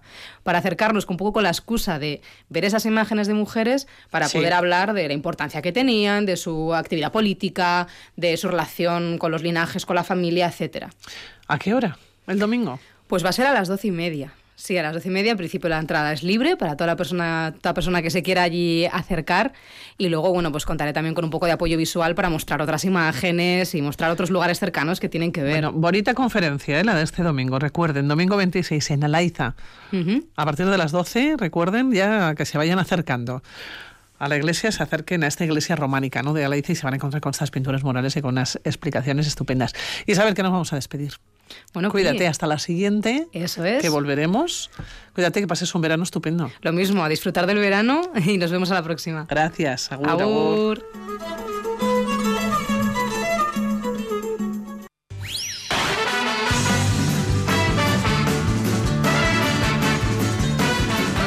¿Se han parado a pensar cómo han cambiado las fiestas de nuestros pueblos, de nuestras ciudades? Eh, Bueno, pues un estudio de Macunde analiza las estrategias de nueve localidades vascas para impulsar la igualdad en las fiestas locales, Alejandra. Sí, el estudio analiza las transformaciones que se han llevado a cabo en fiestas de Gasteiz, Amurrio, Laudio, entre otras localidades vascas. Las autoras del informe son Lidia Montesinos, Begoña Pecharromán y nuestra invitada. Margaret Bullen, antropóloga feminista, profesora en la Facultad de Educación, eh, Filosofía y Antropología de la UPV. ¿Cómo estás, Margaret? Tegunon. Egunon, muchas gracias, muy bien. Margaret, ¿han cambiado mucho nuestras fiestas? ¿Sí han cambiado? Sí. Han cambiado muchísimo. O sea, las fiestas siempre cambian porque cambian con la sociedad y como la sociedad no deja de cambiar, Claro. pues a la vez cambian también. Ajá. Este estudio propone crear espacios de análisis sobre el modelo festivo desde una perspectiva de género, ¿verdad? Eso es, sobre todo en relación a la participación de las mujeres en nuestras fiestas. Eh, en lo que a Álava se refiere, porque es cierto que habéis hecho un trabajo importante, exhaustivo en diversas localidades de- del País Vasco, pero en lo que a Álava se refiere, habéis analizado los procesos de cambio desarrollado, desarrollados en, en Vitoria, decíamos, en Amurrio y en, y en Audio. Vamos por partes, si te parece. ¿Qué conclusiones habéis obtenido en Vitoria de cómo ha sido esa transformación, esa adaptación, esa evolución? Pues yo creo que el tema de, de Vitoria es un caso interesante y, y nos da mm, unas buenas prácticas realmente para las transformaciones. Nos hemos fijado sobre todo en el día, en la organización de la fiesta de blusas inescas. Sí. Entonces, como ya sabréis más que yo, eh, antes solo era el día de De blusas, blusa, ¿verdad? sí, sí. Y entonces ya tenemos pues aquí una evolución, ¿no? Sí. Una evolución en la incorporación de las nescas. Y una incorporación que tampoco ha sido del todo fácil ni del todo fluido, ¿no? Porque ahí ha habido sus, las diferencias de opinión, pero es un tema que se ha ido trabajando, que yo creo que es algo que destacamos en el estudio, la importancia de los procesos, los que las cosas no cambian de un día a otro, sino son procesos eh, que tienen que ser consensuados, pero pueden ser conflictivos también, ¿no? Eh, la importancia es que en este caso no se creó una comisión y esa comisión se encargó de trabajar porque mm, eh, es muchísima gente que participa ¿no? en las en las blusas inescas. Sí, es un día- estam- Estamos hablando igual de 6.000 personas, si no me equivoco. Ajá. Entonces, eh, aquí, bueno, lo que decía, la importancia de, Del de proceso consensuado, proceso. ¿verdad? Mm, Porque eh, dices, puede ser un ejemplo, un modelo, ha sido una transición tranquila, no sencilla, porque de la noche a la mañana las cosas no, no cambian de manera tan sencilla. Pero esa incorporación de las mujeres a las cuadrillas aquí en Vitoria-Gasteiz, eh, ¿cómo se hizo? Mm, Margaret, porque me viene a la cabeza, es inevitable, ¿no? Probablemente eh, los salares de Irún, ¿no? Que siempre tienen tanta controversia. Eso es, porque este es el tema, es otra cosa que, bueno, el objetivo del estudio era precisamente después del resurgimiento de violencia en los en el alarde de Ondarribía en 2018, el estudio se encargó desde el Parlamento Vasco, desde Ujú, Macunde, sí. precisamente para eh, mirar alrededor y a ver qué otras estrategias, qué otras metodologías se estaban poniendo en marcha para eh, llevarlas ¿no? a, a Hondarribía, a Irún. Sí. Eh, entonces, eh, como decía, uno de los, mm, los puntos, las conclusiones más importantes es que hace falta impulsar procesos de diálogo, procesos participativos que sean lo más participativo posible, que no se queden en manos de unos pocos. Claro. Eh, y entonces aquí en, en Vitoria ha sido así, ¿no? O sea, se creó la comisión eh, a raíz, ¿no? De un, de un conflicto, se crea una comisión, u- unas cuadrillas se van de la comisión, Sí, otros se quedan a trabajar, entonces hemos seguido un poco ese, ese proceso, pero aunque hay esas excepciones, pues hay un grupo permanente que, que sigue trabajando, hay mujeres muy importantes, entonces esto también son, no solamente enfatizamos la importancia de las instituciones, ¿no? El, que en Vitoria ha sido así, ¿no? Que las instituciones han apoyado a esta comisión, han apoyado ese trabajo. Es, Eh, es importante eso. Al final lo que decías, ¿no? Todos tenemos que remar en la misma dirección. Hablas de la, de la importancia de la intervención, en este caso eh, del consistorio Gasteiztarra, algo que creo también eh, nos lleva en una dirección similar hasta Amurrio. En la fiesta de San Juan os centráis. Eh, hablamos de una quema de una bruja en su momento, pero también creo que una intervención de la ley de igualdad del ayuntamiento tuvo mucho que ver, ¿no? En que las cosas se fueran cambiando poco a poco. Eso es, ahí se propuso em, que ya no se quemase la figura de una bruja, ¿no? Porque la bruja es un- una figura problemática, que, pero tiene dos lecturas, ¿no? Eh, podría ser, y eso era la preocupación de un grupo feminista y que pide al, al ayuntamiento ¿no? en, incidir y, y, si no me equivoco es la técnica de igualdad Ajá. que propone no cambiar que en vez de una bruja que representa un poco las mujeres perseguidas no en nuestra historia mujeres perseguidas y, y quemadas no eh, por ser mujeres, por ser mu mujeres muchas veces eh, diferentes o por tener una sabiduría diferente, por ser eh, subversivas de alguna forma y, y entonces que no se veía como una cosa que deberíamos seguir perpetuando, ¿no? Claro. Pero también podría ser, hay otra lectura, que es una lectura que también ha recuperado la, el movimiento feminista, eh, vasca y en vasco y en otros eh, sitios también, ¿no? Sé que se podría dar una lectura de la bruja como precisamente una mujer que subvierte el orden establecido. Uh -huh. Entonces en, en Amurrio, ¿no? Ha habido pues un, un intento de, de quitar la figura, pero eh, he visto que ha vuelto o sea que ha uh -huh. vuelto y sí. este año, esta la semana que viene, eh, hay una bruja, porque es un, un, proyecto que también se llevan desde la escuela, desde la Castola, uh -huh. y mm, sería interesante saber qué lectura se sí. hace. ¿no? Tenéis ahí trabajo por delante, entonces, a partir de ahora Sí. otra vez, Margaret. Eh, nos vamos hasta, hasta el Carnaval del Audio. Eh, ahí hay una alternativa también interesante, ¿no? ¿Qué es lo que, lo que habéis estudiado? ¿Qué, qué ocurre ahí? Eso es un poco en, en, relación con lo que pasa en Amurrio, Sí. que también tenemos eh, la figura de una bruja que en vez de en San Juanes se quema en carnavales, ¿no? Sí. Y aquí es la, este está mm, conectado con la mitología de la zona, ¿no? Porque es la figura de una bruja, que es la bruja de Leciaga, eh, de una cueva, de ahí de la localidad, y, y entonces ah, había esa idea antes de, de quemarla, ¿no? Como parte del, del carnaval, como también hay figuras en nuestros carnavales que, que se queman en ese momento, ¿no?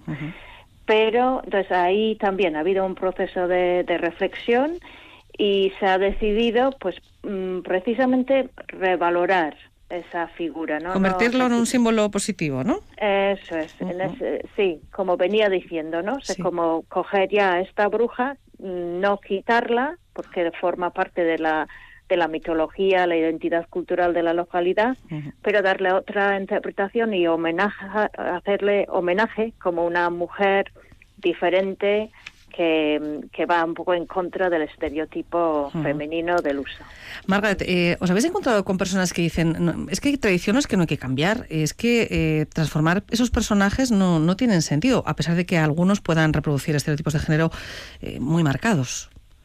Eso es, hay muchas veces resistencias porque forman parte de nuestras tradiciones y en el sentido que, mm, que hemos crecido con, con esas figuras, entran en nuestra memoria, evocan ¿no? momentos de nuestra infancia incluso, ¿no? Los símbolos suelen evocar eh, memoria y emoción. Entonces, sí hay ¿no? esas resistencias, pero eh, como el, el objetivo ha sido encontrar buenas prácticas, por Claro. ejemplo, en, en Donosti, Sí. sin ir man- más lejos, ¿no? O sea, a la vez que en un momento se crea la figura de la aguadora para que las mujeres tengan una figura para entrar en las tamborradas, se quita en el, recientemente, ¿no? En el 2020 se quita la figura de la bella Easo en la tamborrada infantil porque se considera que ya reproduce una una proyección de, de mujer objeto, ¿no? De esa idea de princesa. Entonces, Es interesante eh, analizar cada caso, es cierto, ¿no? Porque en algunos casos, bueno, pues hablamos de dar la vuelta, transformar en positivo, en otros de apartar, en otros de sumar, ¿no? A, a colectivos, a personas. Es muy interesante y cada caso entiendo que es muy, muy particular. Lo que no sé, eh, Margaret, en todas esas estrategias, recomendaciones y retos que, que habéis, eh, bueno, pues puesto encima de la mesa en este interesantísimo informe, en este estudio, eh, para que haya un modelo de fiestas más participativo y igualitario en esta semana en la que estamos ya de, de San Juan. No sé si las instituciones eh, van a dar algunos pasos a partir de ahora o eso está por ver. Bueno, eso es lo que esperamos, ¿no? Que creo que hay en muchos sitios hemos recogido muchos procesos donde tanto instituciones, eh, los ayuntamientos, las técnicas de igualdad, eh, mucha gente está con las comisiones de fiestas, con los grupos feministas, ¿no? Hay, hay muchos eh, agentes, muchas personas que están haciendo cosas. Lo que sí se espera es con este estudio que los ayuntamientos que no, en el Vidasoa, con eh, en Irún y Ondarribía, que también toman, eh, después de estos largos 25 años, ¿no? Sí. que, que toman cartas en el asunto y que respondan ¿no? desde, desde los ayuntamientos como lo han hecho en otros sitios, porque eso está, la conclusión está clara, que donde se implica la institución, fluye Claro. la- el cambio. Esos procesos consensuados, dialogados, participativos, pero siempre con las instituciones también. Margaret Bullen, antropóloga feminista, profesora de la universidad aquí en el País Vasco, en la Facultad de Educación y Filosofía y Antropología. Es que ricasco, eh, enhorabuena a, a las tres, a Lidia Montesinos también y a Begoña Pecharromán por este, por este estudio y seguiremos avanzando, seguiremos eh, charlando. Margaret, queda mucho por recorrer, pero, pero es, es un interesante ¿no? un paso y una radiografía yo creo que muy interesante de lo, de lo que hay en este momento aquí en el País Vasco. Muy bien, pues muchísimas gracias por vuestro interés. Gracias, buenos días. Buenos días. Y nos acercamos a las 12 del mediodía y lo vamos a hacer a través eh, del viaje, a través de las situaciones que nos encontramos día a día. Les vamos a hablar de Chernobyl y de los niños y las niñas eh, que todos los veranos nos acercan hasta aquí, hasta mm, Vitoria-Gasteiz, hasta Araba. Merce Guillén, este año, ¿cuál es la situación, Egunon?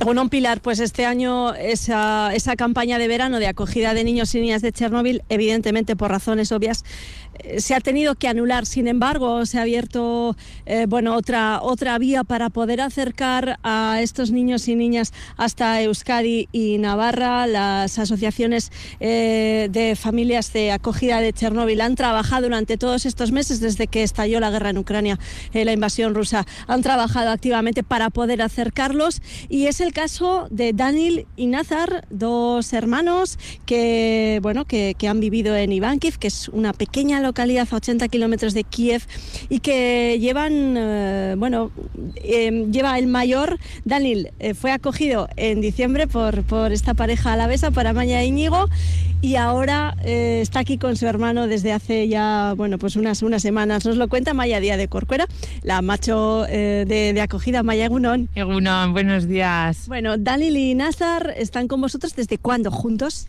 Pues están desde exactamente el 19 de mayo, que llegaron a Bilbao a las dos y media de la madrugada. Hicieron después de hacer un viaje apoteósico de cinco días en autobús. Y aquí están desde entonces, justo un mesecito este fin de semana hemos hecho. ¿Era vuestra primera experien- experiencia como familia de acogida con Daniel? ¿Lo acogisteis en las pasadas navidades? Después estalló la guerra, acabó, o sea, se paró esa comunicación con él, ¿no? El, el miedo, el, el susto, hasta que volvisteis a comunicaros con ellos y ahí la madre de, de- de Na- Daniel y de su hermano Nazar os pidió, ¿no? Ayuda. Ahí en sí, cuando recuperamos ya la comunicación con ellos, sabíamos que estaban bien, que estaban todos vivos. Nosotros lo que hicimos fue re- ofrecerle eh, que, cua- que, que vinieran, que si quería venir ella con los tres niños, pero bueno, ella desde el primer momento nos, bueno, ella es súper agradecida. Encima nos decía que no, que los niños, pues que ella se va a quedar con ellos, que muchas gracias y bueno, y hasta que se vio que no se podía realizar el programa de verano y entonces pues yo creo que a ella pues ahí le dio un poco le dio que pensar y decidió mandarnos a los dos hermanos. Nos, nos dijo a ver si podía venir Daniel y claro Daniel obvio le conocíamos todo y luego nos dijo a ver también si podía venir con su hermano menor y por supuesto y aquí están así que Bueno, voy a, a preguntarle a la otra parte de la familia. Bueno, hay que decir que esta familia eh, original tiene tres miembros, que es Íñigo Amaya y Dana, que es una pastora alemana eh, que tiene santa paciencia. Eh, pero a, a Dana no le puedo preguntar, así que voy a seguir con, con Íñigo. Íñigo Egunon, ¿cómo son Daniel y, y Nazar? ¿Cómo son ellos? ¿Cómo es la vida con, con ellos? Ah, Son un volcán, son un volcán. Es llegar de trabajar, en mi caso, y, y, y aplicarte a ellos como Empieza el triatlón. el teatrón, eso es. Sí. Pero bien, es más, lo difícil es mantenerlos un poco quietos y en calma.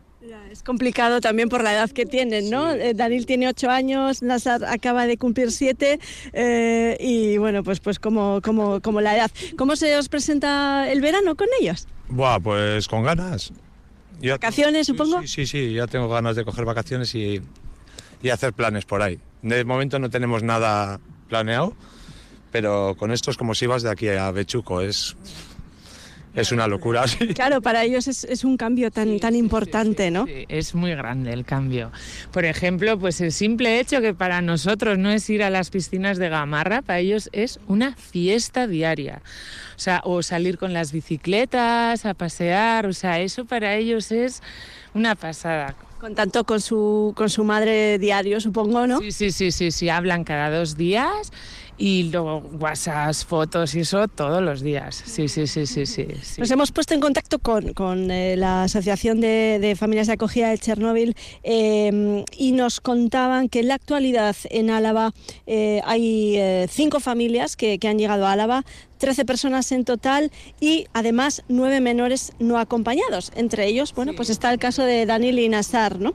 Y en toda Euskadi y Navarra en total hay 403 personas que han venido desde desde Ucrania, eh, 266 menores y de ellos 121 no acompañados. Eh, ojalá y, y pudiéramos ¿verdad? Eh, ayudar a todas las familias que lo necesitan y a todos los menores que, que lo necesitan.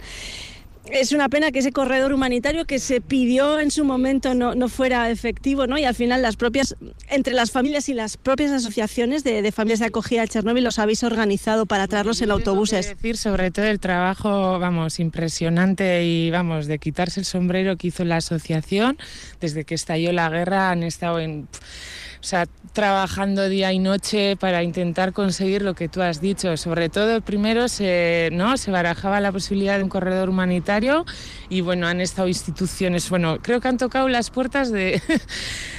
todas las puertas de, de, todos lados. Y, pero bueno, es que lo quiero decir desde aquí, es mi pequeño homenaje, ¿vale? Porque sí, ha sido una pasada. Cada uno se preocupa de, tenía preocupación de los suyos, pero ellos se tienen que preocupar, aparte de los suyos, que también de todas las familias y en global, y eso, y eso es difícil. Claro. Y, eh, entiendo que, claro, vosotros estáis uh -huh. en contacto con, con eh, otras familias de la asociación, sí, claro. Nosotros tenemos bueno, nuestra familia de apoyo, que es una familia que vive ahí en Vicuña. Y bueno, eso es una, son unas familias que ponen a las... Nosotros éramos noveles, ¿no? Entonces te ponen una familia de apoyo para, pues, pues si tienes alguna... Pues lo que te surja. Dudas o miedos o co compartir en cualquier caso, ¿no? Nos tenemos que despedir porque llegan las 12, pero igual un agur nos pueden decir Daniel o, o Nazar, ¿no? Agur. A ver, ¿cómo?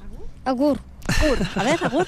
Agur. agur. Así, así nos quedamos. Llegan las preciosa noticias. Familia, agur. Preciosa familia. Es que ricas como agur. agur. agur, agur.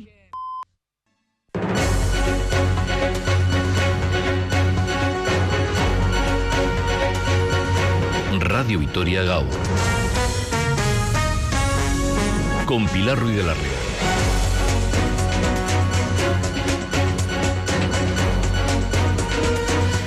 Las noticias en la sintonía de Radio Vitoria, noticias locales. Paco Valderrama, ¿cómo estás? Ya miércoles, Ecuador de la semana. Miércoles en el Ecuador, estamos en el Ecuador, exactamente. cruzándolo, cruzándolo poco a poco. No estaríamos mal, ¿eh?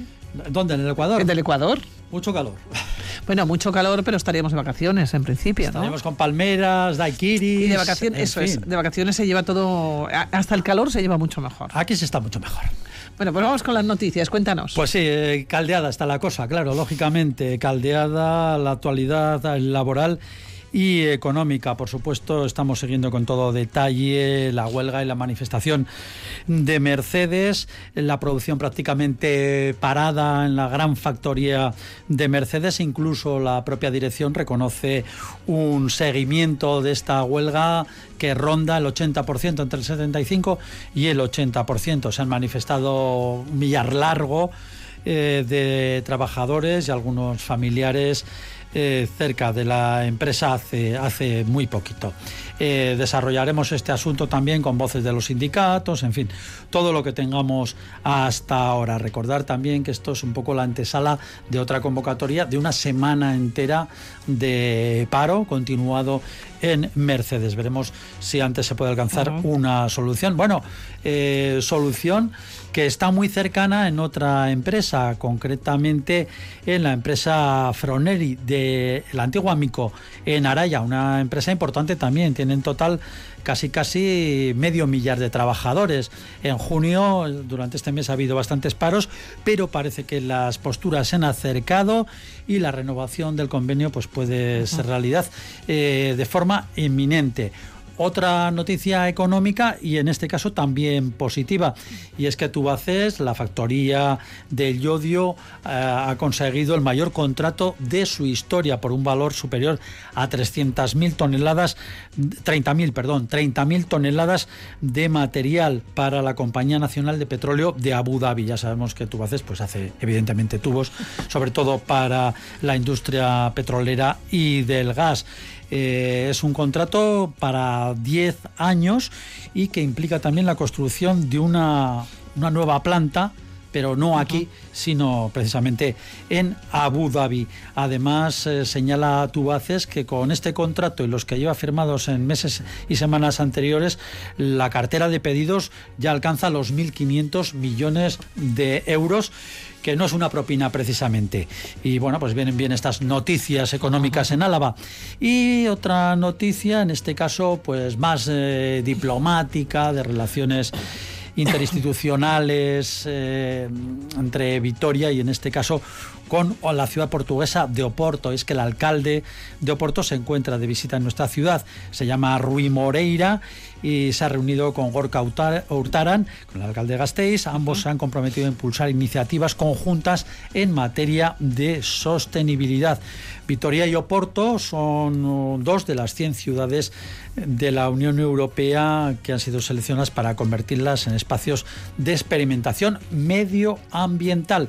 Y por poner una notita cultural y musical en este caso, el ciclo de música clásica en Álava va a recorrer, va a presentar seis conciertos en agosto en distintos lugares de nuestro territorio. Este ciclo de música clásica se realiza en colaboración con la quincena musical de San Sebastián y va a estar, bueno, pues en el Villar, Archeniega, Murguía, Campezu, Treviño. Va a hacer un y buen repaso por Álava. Zalduondo. Así que tenemos un poquito de todo.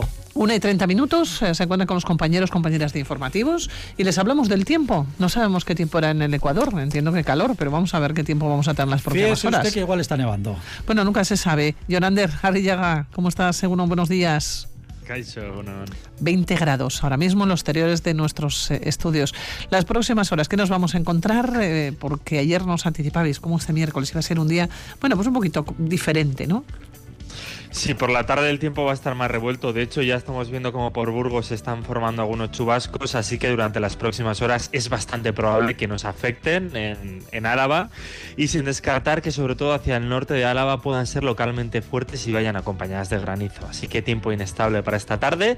Y por otro lado, hoy hay que hablar del descenso de las temperaturas máximas que rondarán los 23 o 24 grados en Vitoria. Ahora mismo tenemos 20 grados, poco va a subir a lo largo de la jornada, pero pensamos ya en el jueves. eh, ¿Más de lo mismo? Pues jueves eh, parecido, primera parte tranquila, el viento además va a tener un toque del sur y la mañana va a ser más clara que la de hoy, va a lucir el sol y van a subir algo las temperaturas máximas, podemos rondar los 25 grados, pero de nuevo llega cambio para la tarde, a partir del mediodía el tiempo se va a complicar y por la tarde de nuevo vamos a tener chaparrones y tormentas. Pues mañana viernes, eh, bueno, mañana viernes. Me acabo de saltar un día. Directamente ya el jueves me lo he comido. Directamente, Jonander, así hay que hacer las cosas. Las semanas de cuatro días. Nos comemos el jueves o, o el miércoles, nunca se sabe, y llegamos al viernes. Para el viernes ya nos lo contarás mañana. De momento, mañana jueves nos vamos a encontrar con una situación pues muy parecida ¿no? a la jornada de hoy. Solamente, como bien nos decías, que en las primeras horas de la mañana vamos a encontrarnos con más luz. Cuídate mucho, Jonander. Viárate. Verdi, alerta. Agur, agur.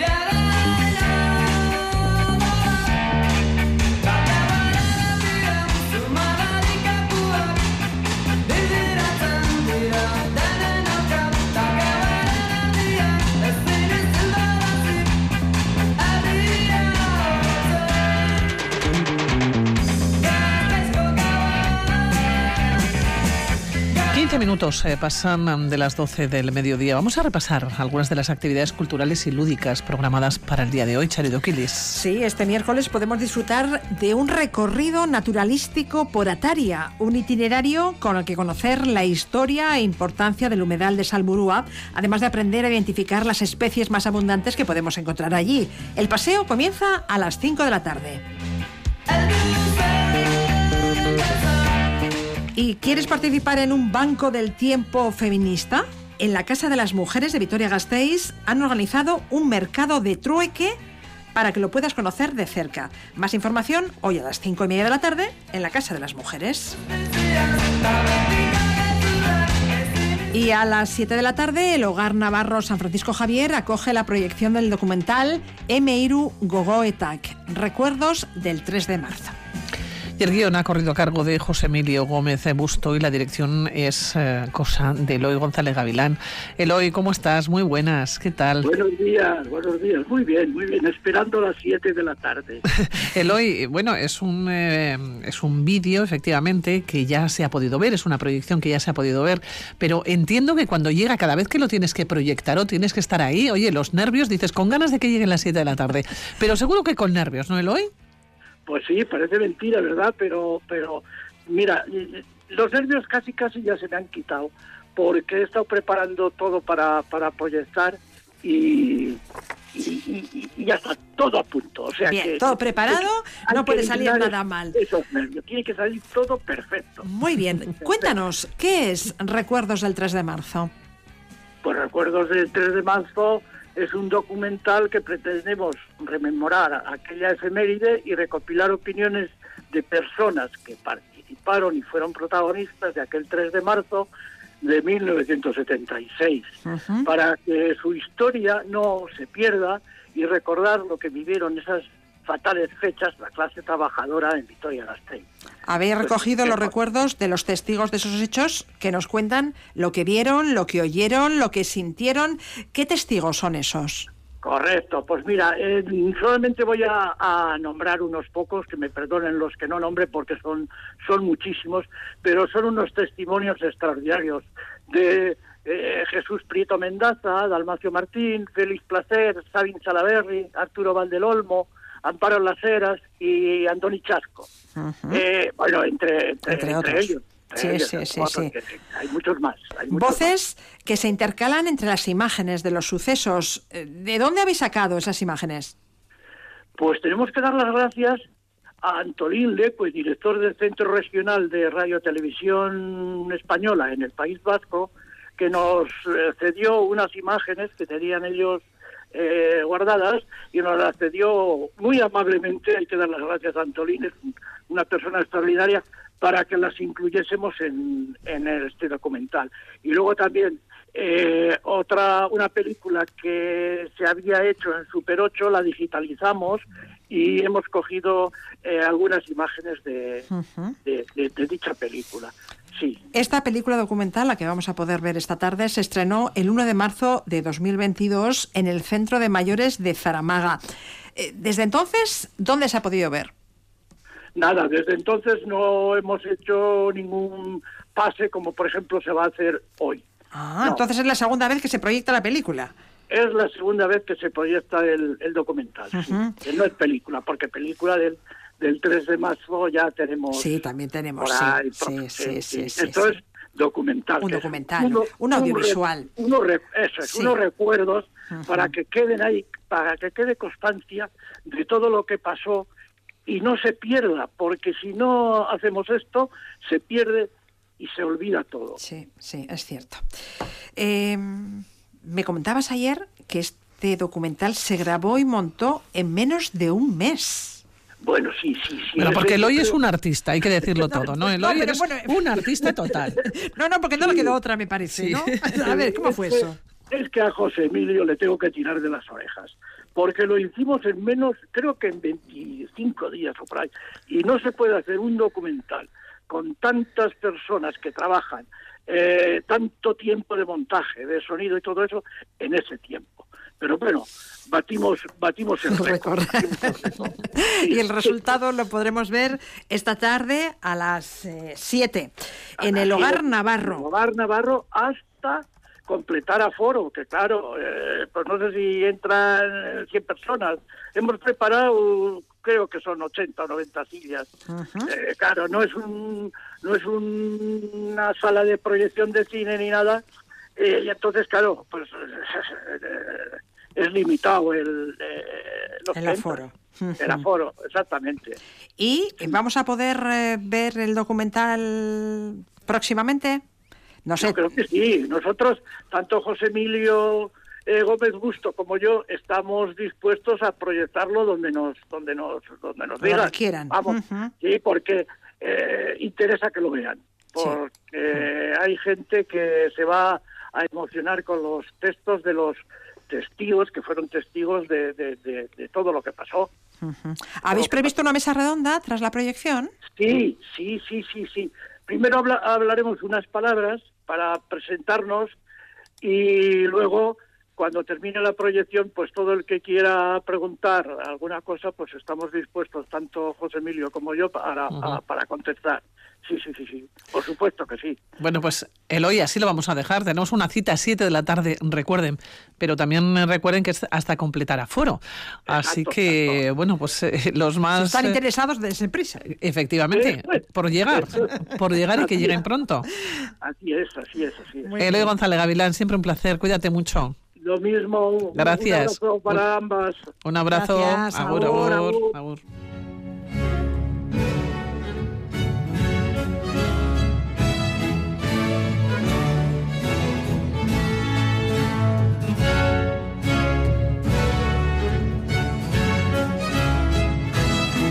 Y hoy también a las 7 de la tarde, en el Salón de Actos del Círculo Vitoriano, el doctor en Historia y director de Raíces de Europa, José Alipio Morejón, hablará de las catedrales y castillos de la Alta Francia y el Loira. Laon, Senlis, Chartres, Angers, Amboise, Chantilly. José Alipio, Guardión. Muy buenos días. Buenos días, José bueno. Qué buen francés tienes, qué Ya, buen ya. francés tienes. Ya, ya, ya. Pues, pues, José Alipio, te la tienes que llevar a Francia. Totalmente, bueno, a totalmente Francia, de a Bélgica. lujo. Sí, sí, sí, Sí, sí. A mí me encantaría ir en el bolsillo, en la maleta de José Alipio Morejón. Menudos viajes realiza y organiza. Bueno, eh, hablemos de eh, la Alta Francia y el Valle del Loira, que es el mayor territorio de Francia, incluido en el Patrimonio Mundial de la UNESCO por sus paisajes culturales vivos, ¿no? Sí, sí, sí, son, un- son dos regiones, son dos regiones de Francia de extraordinaria importancia histórica y patrimonial, eh, artística, cultural. Allí Un poquito hallamos corazón de Francia, un poquito corazón de Francia. ¿eh? fortalezas medievales, catedrales góticas, castillos renacentistas, maravillosos jardines. ¡Buah! abadías, Abadías. paisajes, esos ríos espléndidos ¿no? que surcan Francia. Y, y bueno, pues queremos acercarnos a ello, queremos acercarnos también dentro del contexto de, de ese gran país que es Francia. Esto siempre se ha dicho, más o menos, yo me acuerdo que me lo enseñó un profesor, el profesor de Historia del Arte, eh, cuando Francia tose, Europa se constipa, ¿no? Y es verdad que todavía el peso de Francia pues sigue siendo muy potente, ¿no? Y muchas cosas de nuestra historia las comprendemos mejor cuando también nos acercamos a Francia, ¿no? Aunque podemos pensar que por el hecho de no estar aquí mismo pues es lejano, pues no, hay muchas realidades que no las podemos comprender bien sin acercarnos a Francia y sin acercarnos a esas regiones. Nuestro jefe del Estado, mm, no lo olvidemos, proviene también de Francia, en origen, ¿no? Los Borbones. Tan- efectivamente, Sí, sí, sí. efectivamente. La Casa de Borbón, que es una casa que surge a, a finales del siglo XVI, vamos, no es que surja a finales del siglo XVI, sino que a finales del siglo XVI pasa a ser, pasan a ser los reyes de Francia, pues efectivamente descendientes de este Enrique IV de Navarra, ¿eh? que luego pasa a ser el primer Borbón, y luego vienen esos Luises, ¿no? Luis XIII, Luis XIV, Luis XV, pues un descendiente de Luis XIV, nieto de Luis XIV, pues va a ser ese Felipe V. Quinto de Anjou. Exactamente, Sí, que es sí. el primer el primer re- rey Borbón en España. Sí, sí, sí. Bueno, ¿qué nos vas a es. contar esta tarde? Pues vamos a hacer, como os decía, vamos a ir vamos a ir al hilo un poquito de la historia de Francia, vamos a a comprender un poco también, vamos, queremos acercarnos a la historia de Francia, pero a la vez ver la importancia que esas dos regiones tuvieron para la historia, para la sociedad, para la política, para el arte de Europa. Vamos a ir recorriendo, cuando vayamos recorriendo, pues algunos de esos momentos históricos de Francia, vamos a ver cómo no se comprenden sin acercarnos a, a hitos eh, tanto históricos como artísticos, ¿no? que tienen lugar en esas regiones. Nos situamos a comienzos del segundo milenio. Eh, retrátanos, grosso modo, el momento histórico en el que se levantan esas fortalezas medievales y esas catedrales. Sí, pues mira, nos encontramos, nos encontramos, bueno, el siglo XI es el comienzo del siglo del románico, siglo XI y XII, vamos a decir, ¿no? Hecho, hay, hay una abadía espectacular, que es la abadía de Fontevraud, donde están enterrados, por ejemplo, eh, Leonardo de Aquitania, Enrique II de Inglaterra, que es curioso que siendo rey de Inglaterra esté enterrado ahí, en- Sí. muy cerquita, en el pleno Loira, ¿eh? en el Valle del Loira, están enterrados allí. Y es curioso que dos reyes, que un rey de Inglaterra esté enterrado ahí. ¿eh? ¿Por qué? Porque, esto es muy interesante, porque ese rey de Inglaterra tenía poder sobre más de la mitad de Francia, mucho más poder que el rey francés, ¿eh? mucho más poder. Era, era vasallo del rey francés, pero mucho más poderoso que el rey francés. ¿eh? Y se hace enterrar en sus posesiones en, en Francia. Sí, sí. Estamos en el, eso es el románico. Esto es muy interesante porque porque eso va a dar lugar esas- ese poderío que tiene el rey el rey inglés en Francia va a dar lugar a un hecho muy importante para la historia de Francia que es la guerra de los 100 años. Que realmente duró 116 años. y que enfrentó a ingleses y a franceses, sí. Exactamente, exactamente. Y que también es una época, es una época también de construcción de castillos, de fortalecimiento de castillos, de destrucción de castillos, y esos, y toda esa, toda esa historia de varios siglos va a terminar también con el triunfo, con el triunfo de los Capeto, ¿eh? es una pues una dinastía que luego va a ser sucedida por otra dinastía que son los Valois. En los Valois ahí hay una hay un monarca muy muy conocido que es Francisco I, que estamos hablando ya del siglo XVI y estamos hablando del Renacimiento, que es cuando se, esos castillos ya no se necesitan que sean castillos fortaleza, porque ya no hay esas guerras tan tan fuertes que hubo en el siglo XIV sobre todo, Porque los reyes franceses se instalan en el Valle del Loira a raíz de la Guerra de los Cien Años. Huyen de Exactamente. Y de hecho, y construyen la sus capital va a ser- castillos. Sí. va a ser Amboise, ¿no? el castillo Amboise, Sí, que, sí, sí. que va a ser pues, el gran castillo francés durante muchos siglos, durante cuatro siglos.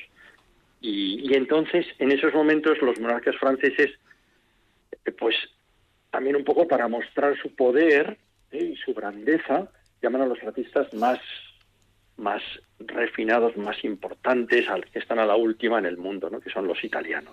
Claro, era la época del Renacimiento. Bueno, y, y Claro. llaman incluso, incluso, incluso A Leonardo da Vinci, ¿no? Al mismísimo Leonardo. Que allí morirá, precisamente, en Francia, en, Exactamente. En uno de esos castillos. Sí. Exactamente. Y de hecho está enterrado, Leonardo da Vinci no está enterrado en Italia, está enterrado en Francia. Está enterrado en la capilla de San Huberto del, del castillo de Amboise. Sí, sí, sí. Qué maravilla. Y, todo esto lo vas a ilustrar con diapositivas. Claro, sí, esto sí.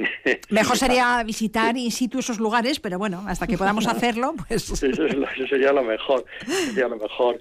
Eh, vamos a ir un poquito recorriendo esa historia y, y, lógicamente ilustrada por esas imágenes que nos permiten comprender también nuestro, nuestro arte, nuestra también lo que tenemos aquí en Vitoria, porque nos vamos a acercar, por ejemplo, en el Loira, en la región del Loira está, por ejemplo, están las catedrales de, entre otras, de Le Mans o de Chartres. Y la catedral de Chartres es, pues es la gran joya del gótico, ¿no? Y nos permite comprender también la evolución del gótico y eso va a llegar, lógicamente, a nuestra catedral de Santa María, ¿eh? y al pórtico que tenemos al, eh, pues ese maravilloso pórtico gótico que tenemos en Santa María o que tenemos en San Pedro, por ejemplo, o en San Miguel. Eh, sin comprender, sin acercarnos a Chartres es muy difícil de comprender, ¿no? Bueno, pues sobre todo esto va a versar la conferencia que va a pronunciar eh, hoy a las 7 de la tarde en el Salón de Actos del Círculo Vitoriano el doctor en Historia y director de Raíces eh, de Europa, José Alipio Morejón. Por cierto, José Alipio, en unos días eh, recuperáis el programa de visitas Ermita Araba que tanto éxito tuvo el año pasado. Vamos a poder entrar en ermitas que permanecieron, que bueno, han permanecido y permanecen cerradas a cal y canto durante el año, pero que se abren por unos días a la ciudadanía. Efectivamente, efectivamente, efectivamente. El, el 8, el 8, el 9 de julio comenzamos a abrir ya muchas ermitas muy bonitas del Valle de Cuartango. ¿Eh? y, y también, también, pues mira, la próxima semana también vamos, lo organiza pues, pues Reyes de Europa, para Reyes de Europa es un honor organizar esto, abrir, permitir que la ciudadanía alavesa pueda ver su patrimonio, patrimonio de sus abuelos, de sus antepasados, que no se puede entrar normalmente en estos edificios y que los vas a poder visitar.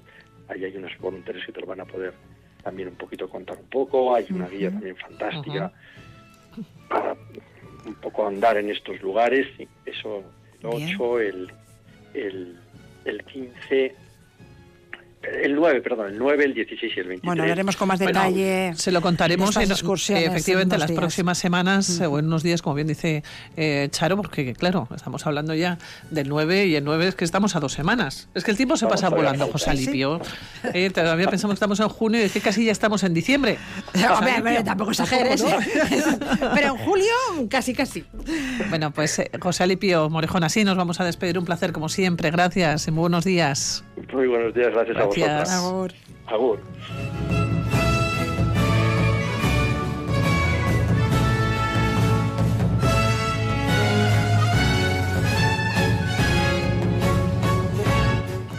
Para acabar, una última recomendación. Nervosa aterriza en Urban Rock Concept para una noche de thrash metal. Las brasileñas vuelven a Gasteiz después de publicar su álbum más completo, Perpetual Chaos. Estarán acompañadas de la banda francesa Dead Three Seats. La cita a las 9 de la noche. 32 minutos se pasan de las 12 del mediodía y vamos a viajar, nos vamos a acercar hasta Dinamarca. Yo les voy a poner en contexto. El pasado 13 de mayo se presentaba en Gasteiz la primera casa de la infancia en Euskadi. Hablamos de la primera Barnahouse, un modelo islandés eh, trasladado a nuestro territorio. Para que se hagan una idea también, estamos hablando de bajo un mismo techo encontrarnos con la labor coordinada de todos los sistemas, servicios y agentes implicados en un caso o sospecha de abuso sexual infantil. Actualmente en Euskadi existen más de 600 puntos de entrada para la detección y atención inicial de posibles casos de violencia sexual infantil. Bueno, pues una delegación del gobierno vasco y miembros del grupo mm, interdepartamental eh, se han trasladado a Dinamarca. Están visitando las casas Barnahouse que hay allá y vamos a conocer de primera mano y ellos van a conocer de primera mano el eh, modelo. Así que nos vamos hasta allá para charlar con Beatriz Artolazábal, consejera de Igualdad, Justicia y Políticas Sociales. Beatriz Egunon, muy buenas. Bueno, Beatriz, ¿qué se han encontrado allá? ¿Y por qué Dinamarca?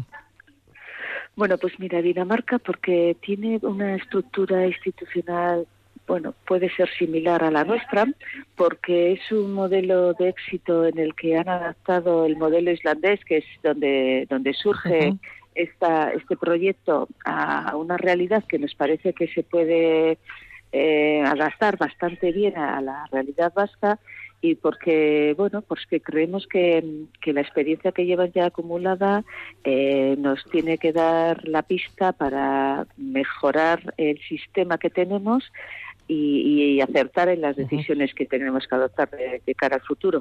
Beatriz, ¿cómo está siendo eh, la experiencia? ¿Cuándo llegaron a Dinamarca? Y por cierto, darle las gracias porque sabemos que estaba reunida ¿eh? ahora mismo y entiendo que son días y, y jornadas de muchas reuniones, ¿no? De muchas visitas también, ¿no? Sí, sí.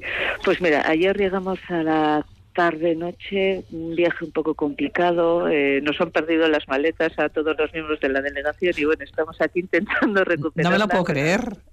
Pues te lo crees, es una situación un poco, bueno, reír por no llorar. Pero bueno, en fin, ya, ya, eso es lo de menos, ya intentamos solucionar como podemos. Bueno, ya veremos si llegan y si no, bueno, pues ya, ya haremos algo. Pero eh, lo que es la, el trabajo, hoy a la mañana hemos empezado, eh, hemos estado reunidos con representantes eh, del, bueno, gobiernos locales y y del gobierno danés que gestionan eh, la Barnahus en la zona de Dinamarca. Dinamarca está eh, dividida en cinco, cinco territorios, vamos a decir, en las que en cada uno de ellos existe una Barnahus.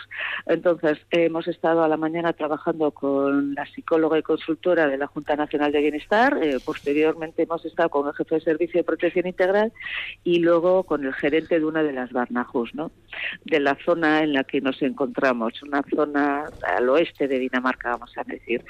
Y bueno, a la tarde vamos a conocer in situ la realidad del de bueno de lo que es el espacio eh, físicamente cómo lo tienen organizado. Y bueno ya mañana trabajaremos mm, con el ámbito judicial fiscalía y con la policía ha tenido, no sé si la posibilidad de acercarse, porque nos decía, ¿no? Con, con una de las personas eh, que, con el gerente, ¿no? De todas estas, eh, una de estas casas Barnahus. Yo no sé si han tenido la posibilidad in situ, ¿no? De, de, de, acercarse y ver también, porque a veces la disposición en la que está, y además han tenido mucho cuidado también, mm, digo la disposición, pero también la decoración, ¿no? Nos comentaban hace un mes y medio. A la tarde vamos también. a ir. Uh -huh.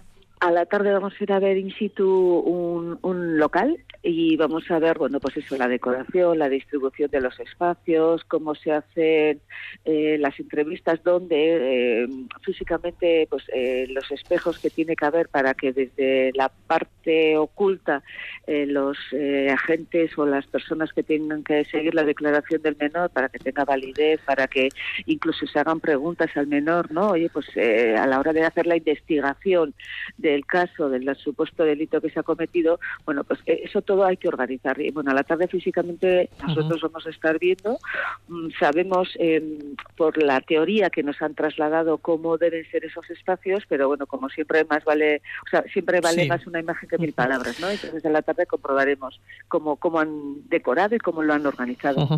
Fíjese, eh, nos habla de, de los espejos, ¿no? Son esos como pequeños detalles, pero que son tan importantes a la hora efectivamente de que, de, de- de que la víctima, de que el niño o la niña, ¿no? Que, que ha sufrido estos eh, abusos, ¿no? Sexuales, eh, se pueda sentir más cómodo dentro, dentro de lo que cabe, ¿no? Dentro ya de lo que puede ser el drama, que ¿no? además no, se produzca una revictimización, es Claro. decir, eh, a un niño y a cualquier persona que ha cometido, que ha sufrido un delito, el tener que volver a contar en numerosas ocasiones eh, y revivir eh, jo, pues la situación a la que te has tenido que enfrentar, pues es ya un- una situación traumática. Primero, el hecho de la comisión del delito y luego el repetir eh, insistentemente los detalles y recordar y revivir. ¿no? Bueno, lo que pretendemos es, una vez de que ya se ha producido la agresión, intentar minimizar todos esos daños colaterales que a la hora de poder hacer la declaración por parte del menor se puedan producir si reiteramos eh, en varias ocasiones eh, esas declaraciones. Entonces, mm, en- eh, bueno, aquí en, Dinamarca lo que hace la toma de declaración o lo que es la, entrevista lo hace la policía, una policía que está entrenada para hacer ese tipo de, de entrevistas. Entonces, em, bueno, pues existen una serie de espacios donde el resto de los agentes, tanto pues la, la fiscalía como el abogado, eh, no, no son vistos por parte del menor, pero sí ellos están viendo cómo se está produciendo esa declaración, ¿no? Y ver cómo eh, se pueden incluso de alguna forma interactuar o preguntar o sugerir alguna pregunta que les pueda ser clave de cara. a- Pero bueno, eso todo lo vamos a ver esta tarde, cómo lo tienen organizado y veremos a ver, eh, bueno, pues eh, como nosotros que ahora mismo en Vitoria, que es donde vamos a poner piloto, bueno, pues eh, cómo tenemos que diseñar esos, esa, esa lonja diáfana que tenemos y que bueno, pues que ahora mismo pues tenemos la oportunidad de poder mm, no sé, hacerlo bien, ¿no? Vamos a ver si somos capaces de, de poder organizar esos espacios teniendo en cuenta las necesidades de la víctima, que en este caso la víctima es un menor. Y que son los más importantes, sin lugar a ninguna duda, ¿no? Y los más vulnerables, los más desprotegidos, la- las personas más sensibles y, y más, pues eso, vulnerables, ¿no? Con lo cual tenemos, hay que ser muy, muy, muy sensibles. Bueno, fíjese, nos ha hablado de esa lonja diáfana. No se presentaba, como les digo, hace como mes y medio, ¿no? El pasado 13 de Sí, mayo sí, se presentaba aquí en Gasteiz. ¿Para cuándo piensa que puede estar en, en funcionamiento? Bueno, pues ya vamos trabajando ya con este proyecto desde el año pasado. Eh, en Save the Children, eh, bueno, eh, vimos la necesidad, porque ya desde la legislatura pasada éramos conscientes de que desde el punto de vista de la violencia que se está produciendo con los menores, la que ejercían los propios menores, bueno, había ahí un- una situación que teníamos que que hincar el diente y que teníamos que, que abordarla. ¿no? A principios de este año, eh, ya tomada la decisión de que teníamos que poder eh, poder tener la oportunidad de implementar este proyecto, empezamos a trabajar con un grupo motor, que es un grupo multidisciplinar, que desde luego yo quisiera eh, reconocerles, ahora que me das la oportunidad, su compromiso, su profesionalidad, desde la Fiscalía, la Judicatura, Osaquidecha, la Archancha, Educación, las diputaciones forales, en este caso la de Álava, ¿no? Cómo las personas eh, se están involucrando para poder eh, acertar, establecer esos protocolos eficientes, porque esto ya venimos dando servicio, pero hay que mejorar. Y bueno, mensualmente se han venido reuniendo este equipo motor, ahora hemos venido a Dinamarca a conocer in situ la realidad, los problemas, las dificultades y las soluciones. Y jo, yo espero que seamos capaces a final de año de poder inaugurarlo. Si no es finales de año, primeros del que viene, tenía que estar esto ya funcionando. Bueno, pues estaremos desde luego muy pendientes. Le voy a, le voy a enviar dos deseos, si le parece. El primero, pues que aprendan, que aprendan muchísimo, desde luego, que se pueda Sí, aplicar sí, y que evidentemente pues eh, sea para mejorar, como bien no- nos ha recordado ¿no? a lo largo de la entrevista. El segundo deseo, pues que recuperen las maletas. Claro, es que a ver.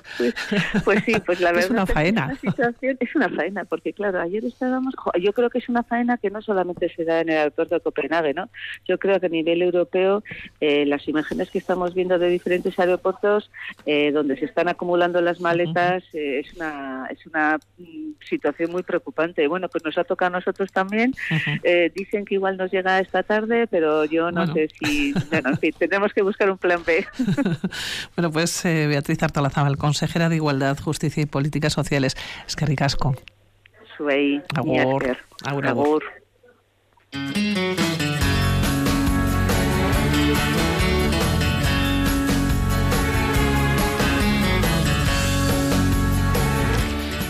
Y desde Dinamarca volvemos, volvemos aquí a Vitoria-Gasteiz. Nos vamos al corazón de la ciudad, nos vamos al centro.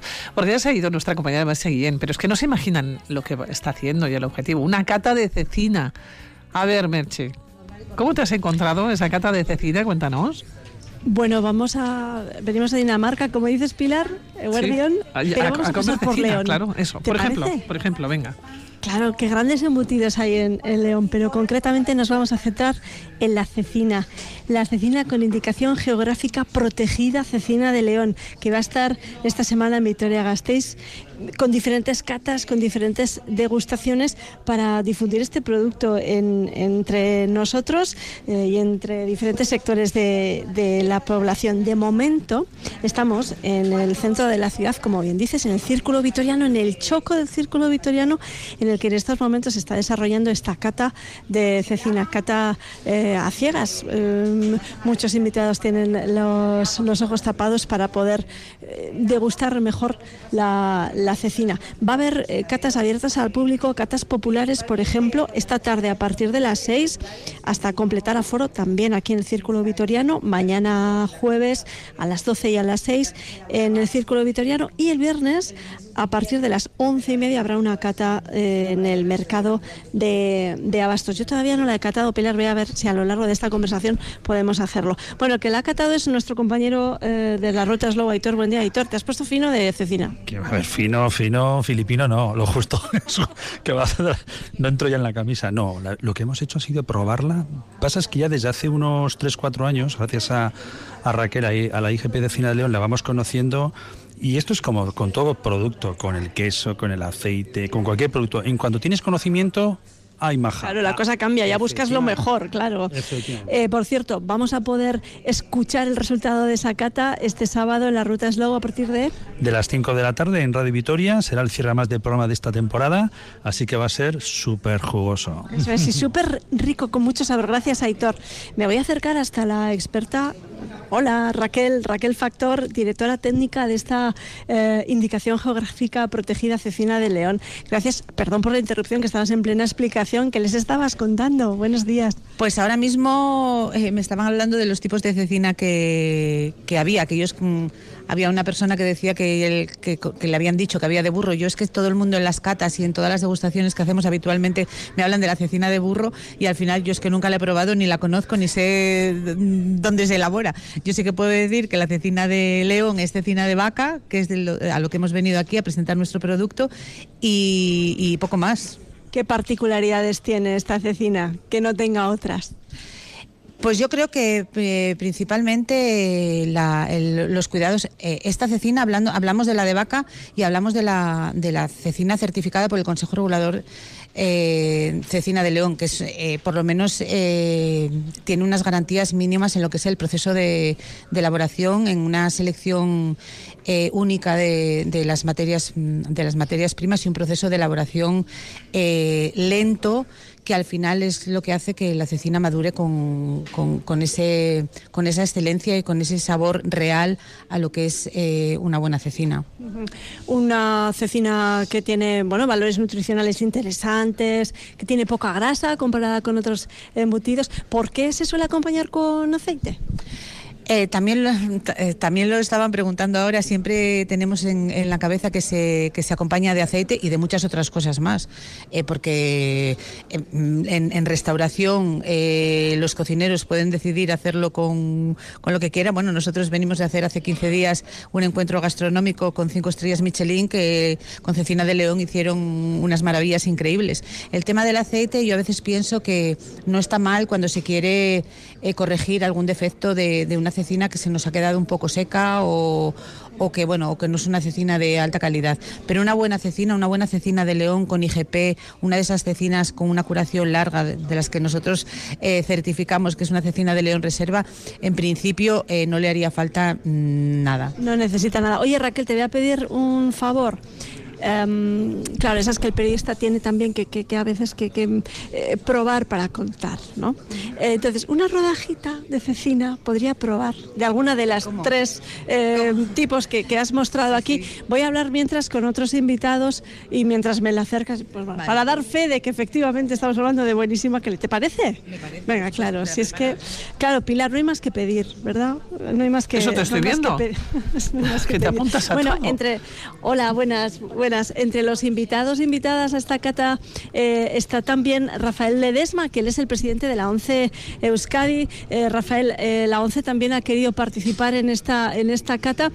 Nada, resúmenos eh, en, en una frasecilla, ¿qué te ha parecido esta cecina?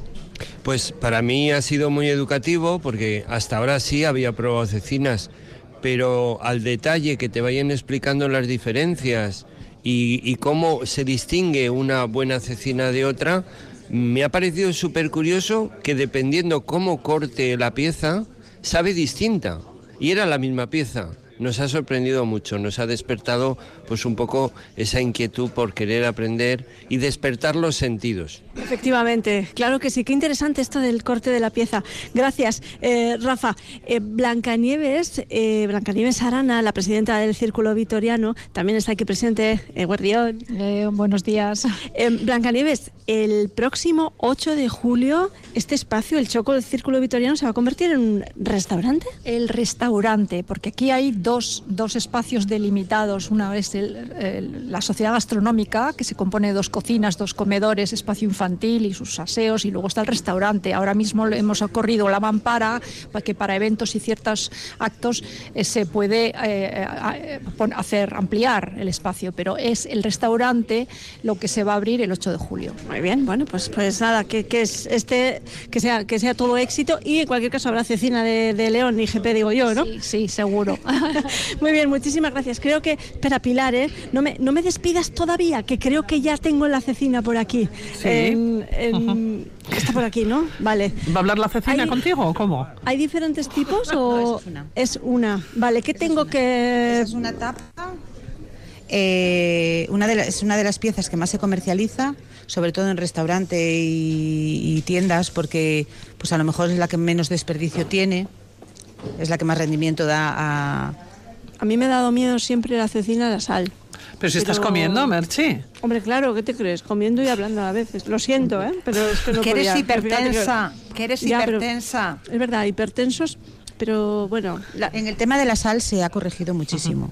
Eso se han hecho, el Consejo Regulador, desde el Consejo Regulador se han hecho multitud de estudios con el tema nutricionales, pero el tema de la sal siempre preocupados por el tema de la sal. De hecho, se rebajó muchísimo la sal, eh, casi inconscientemente los elaboradores lo fueron reduciendo. Y luego ahora hemos hecho una modificación en el pliego de condiciones. Eh, antiguamente teníamos, bueno, no, lógicamente la Unión Europea nos lo va a validar porque es rebajar los niveles de sal de un producto que, que siempre está bien porque la OMS cada, cada, cada Claro, es, es, es- saludable. Merche, Sí, que te voy a dejar que sigas comiendo Pilar. cecina. Pilar, tú me, sí, sí, tú me vas a despedir, pero yo me voy a quedar aquí, ¿eh? Claro, no, no.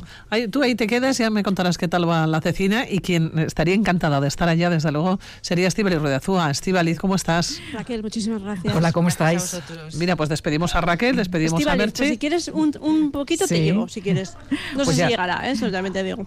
Bueno, pues nada, oye, si tenéis un poquito para, para mí, pues perfecto, ¿eh? que, que hora como de almorzar ya. Sí, hombre, claro. Y esa cata de cecina en la que se nos ha escapado Merche, pues fíjate, ni tan malo. Bueno, eh, a las 4 de la tarde, Distrito Euskadi, ¿qué nos vamos a encontrar? Pues mira, hoy vamos a hablar del eh, talento. Eh, se celebra una feria de talento en Donostia, 150 eh, o varias diversas distintas empresas buscan jóvenes para incorporarlos inmediatamente a sus empresas. Buscan jóvenes con talento. Pero ¿qué es el talento? Se lo vamos a preguntar a una mujer que trabaja en este asunto. Ella trabaja asesorando a pequeñas y medianas empresas. Se llama Yolanda Zubillega. Pero hoy también nuestro distrito Euskadi lo vamos a hablar, lo vamos a abrir con la figura de un gimnasta que lo tuvo todo y lo perdió todo por la- sus adicciones. Él se llama Gervasio de Fer, eh, nos va a contar su bajada a los infiernos, una historia que recoge precisamente en un libro como se llama El Gran Salto, un libro en el que habla de ese sufrimiento y del precio también que ha tenido que eh, pagar. Y hoy también, si queréis, y os lo cuento, hablaremos de talentos y nuestra pregunta va por ahí, Cuenta, talentos ocultos. Ay, ay, ay, ay, esos hay muchos. Claro, una cosa es a lo que nos dediquemos y con lo que nos ganemos la vida, Claro, ¿no? y otra Eh, cosa pero- lo que sabemos hacer. Exactamente, ¿qué sabemos hacer y qué sabemos hacer muy bien? Además, si la gente pues no, pues no lo sabe, vamos a sacar sus talentos ocultos Le voy a preguntar la a, Charo. superficie. Charo. Yo no tengo ningún talento oculto. Buah, que no. Que no. O- oculto, ha dicho oculto. No, no, ni oculto ni. Ni dice de ocultar. Ni ocultar. ¿Qué talento tengo? Bueno, somos un poco talentosas, sí, ¿no? Ok. Cocinar, Charo. Cocinar. Me defiendo, pero no soy ningún ninguna chef. Conducir. Ay, sí, ay, me luzco, bueno. Yo ahí no hablo, no me, no me, Me llaman declaro. Fittipaldi. Pero pues esa es la pregunta. Estíbaliz, así nos vamos a despedir. Cuatro de la tarde tenemos la cita. Ahí estamos, os esperamos a todos. Agur, hasta luego. Agur, agur.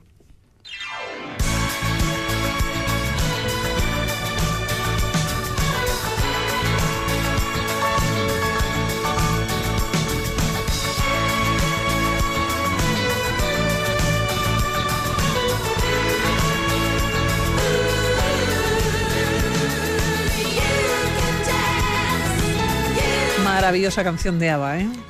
¿Quién canta? Bueno, esta canción es de Se le ABBA. ha cambiado la cara. ¿Quién canta? A ver. Meryl Streep. Yeah, sí, Meryl Streep. Película, la película. Claro, mamá mía.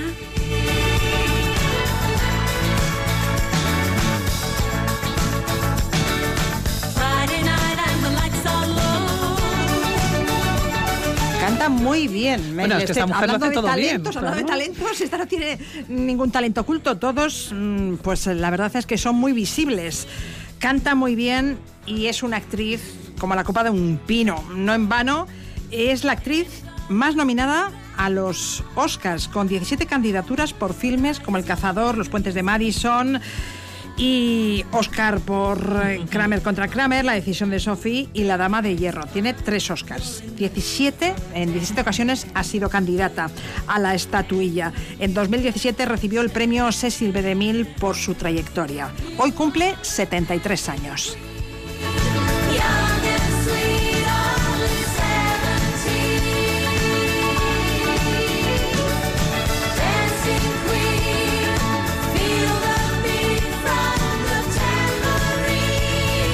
Y nos quedan segundos para decir adiós. Y qué bien decir adiós con esta canción, Dancing Queen. Qué bonita canción. Reina del baile. Reina del baile. Venga, pues así lo dejamos. Volvemos mañana a partir de las 10. Agur, Arte.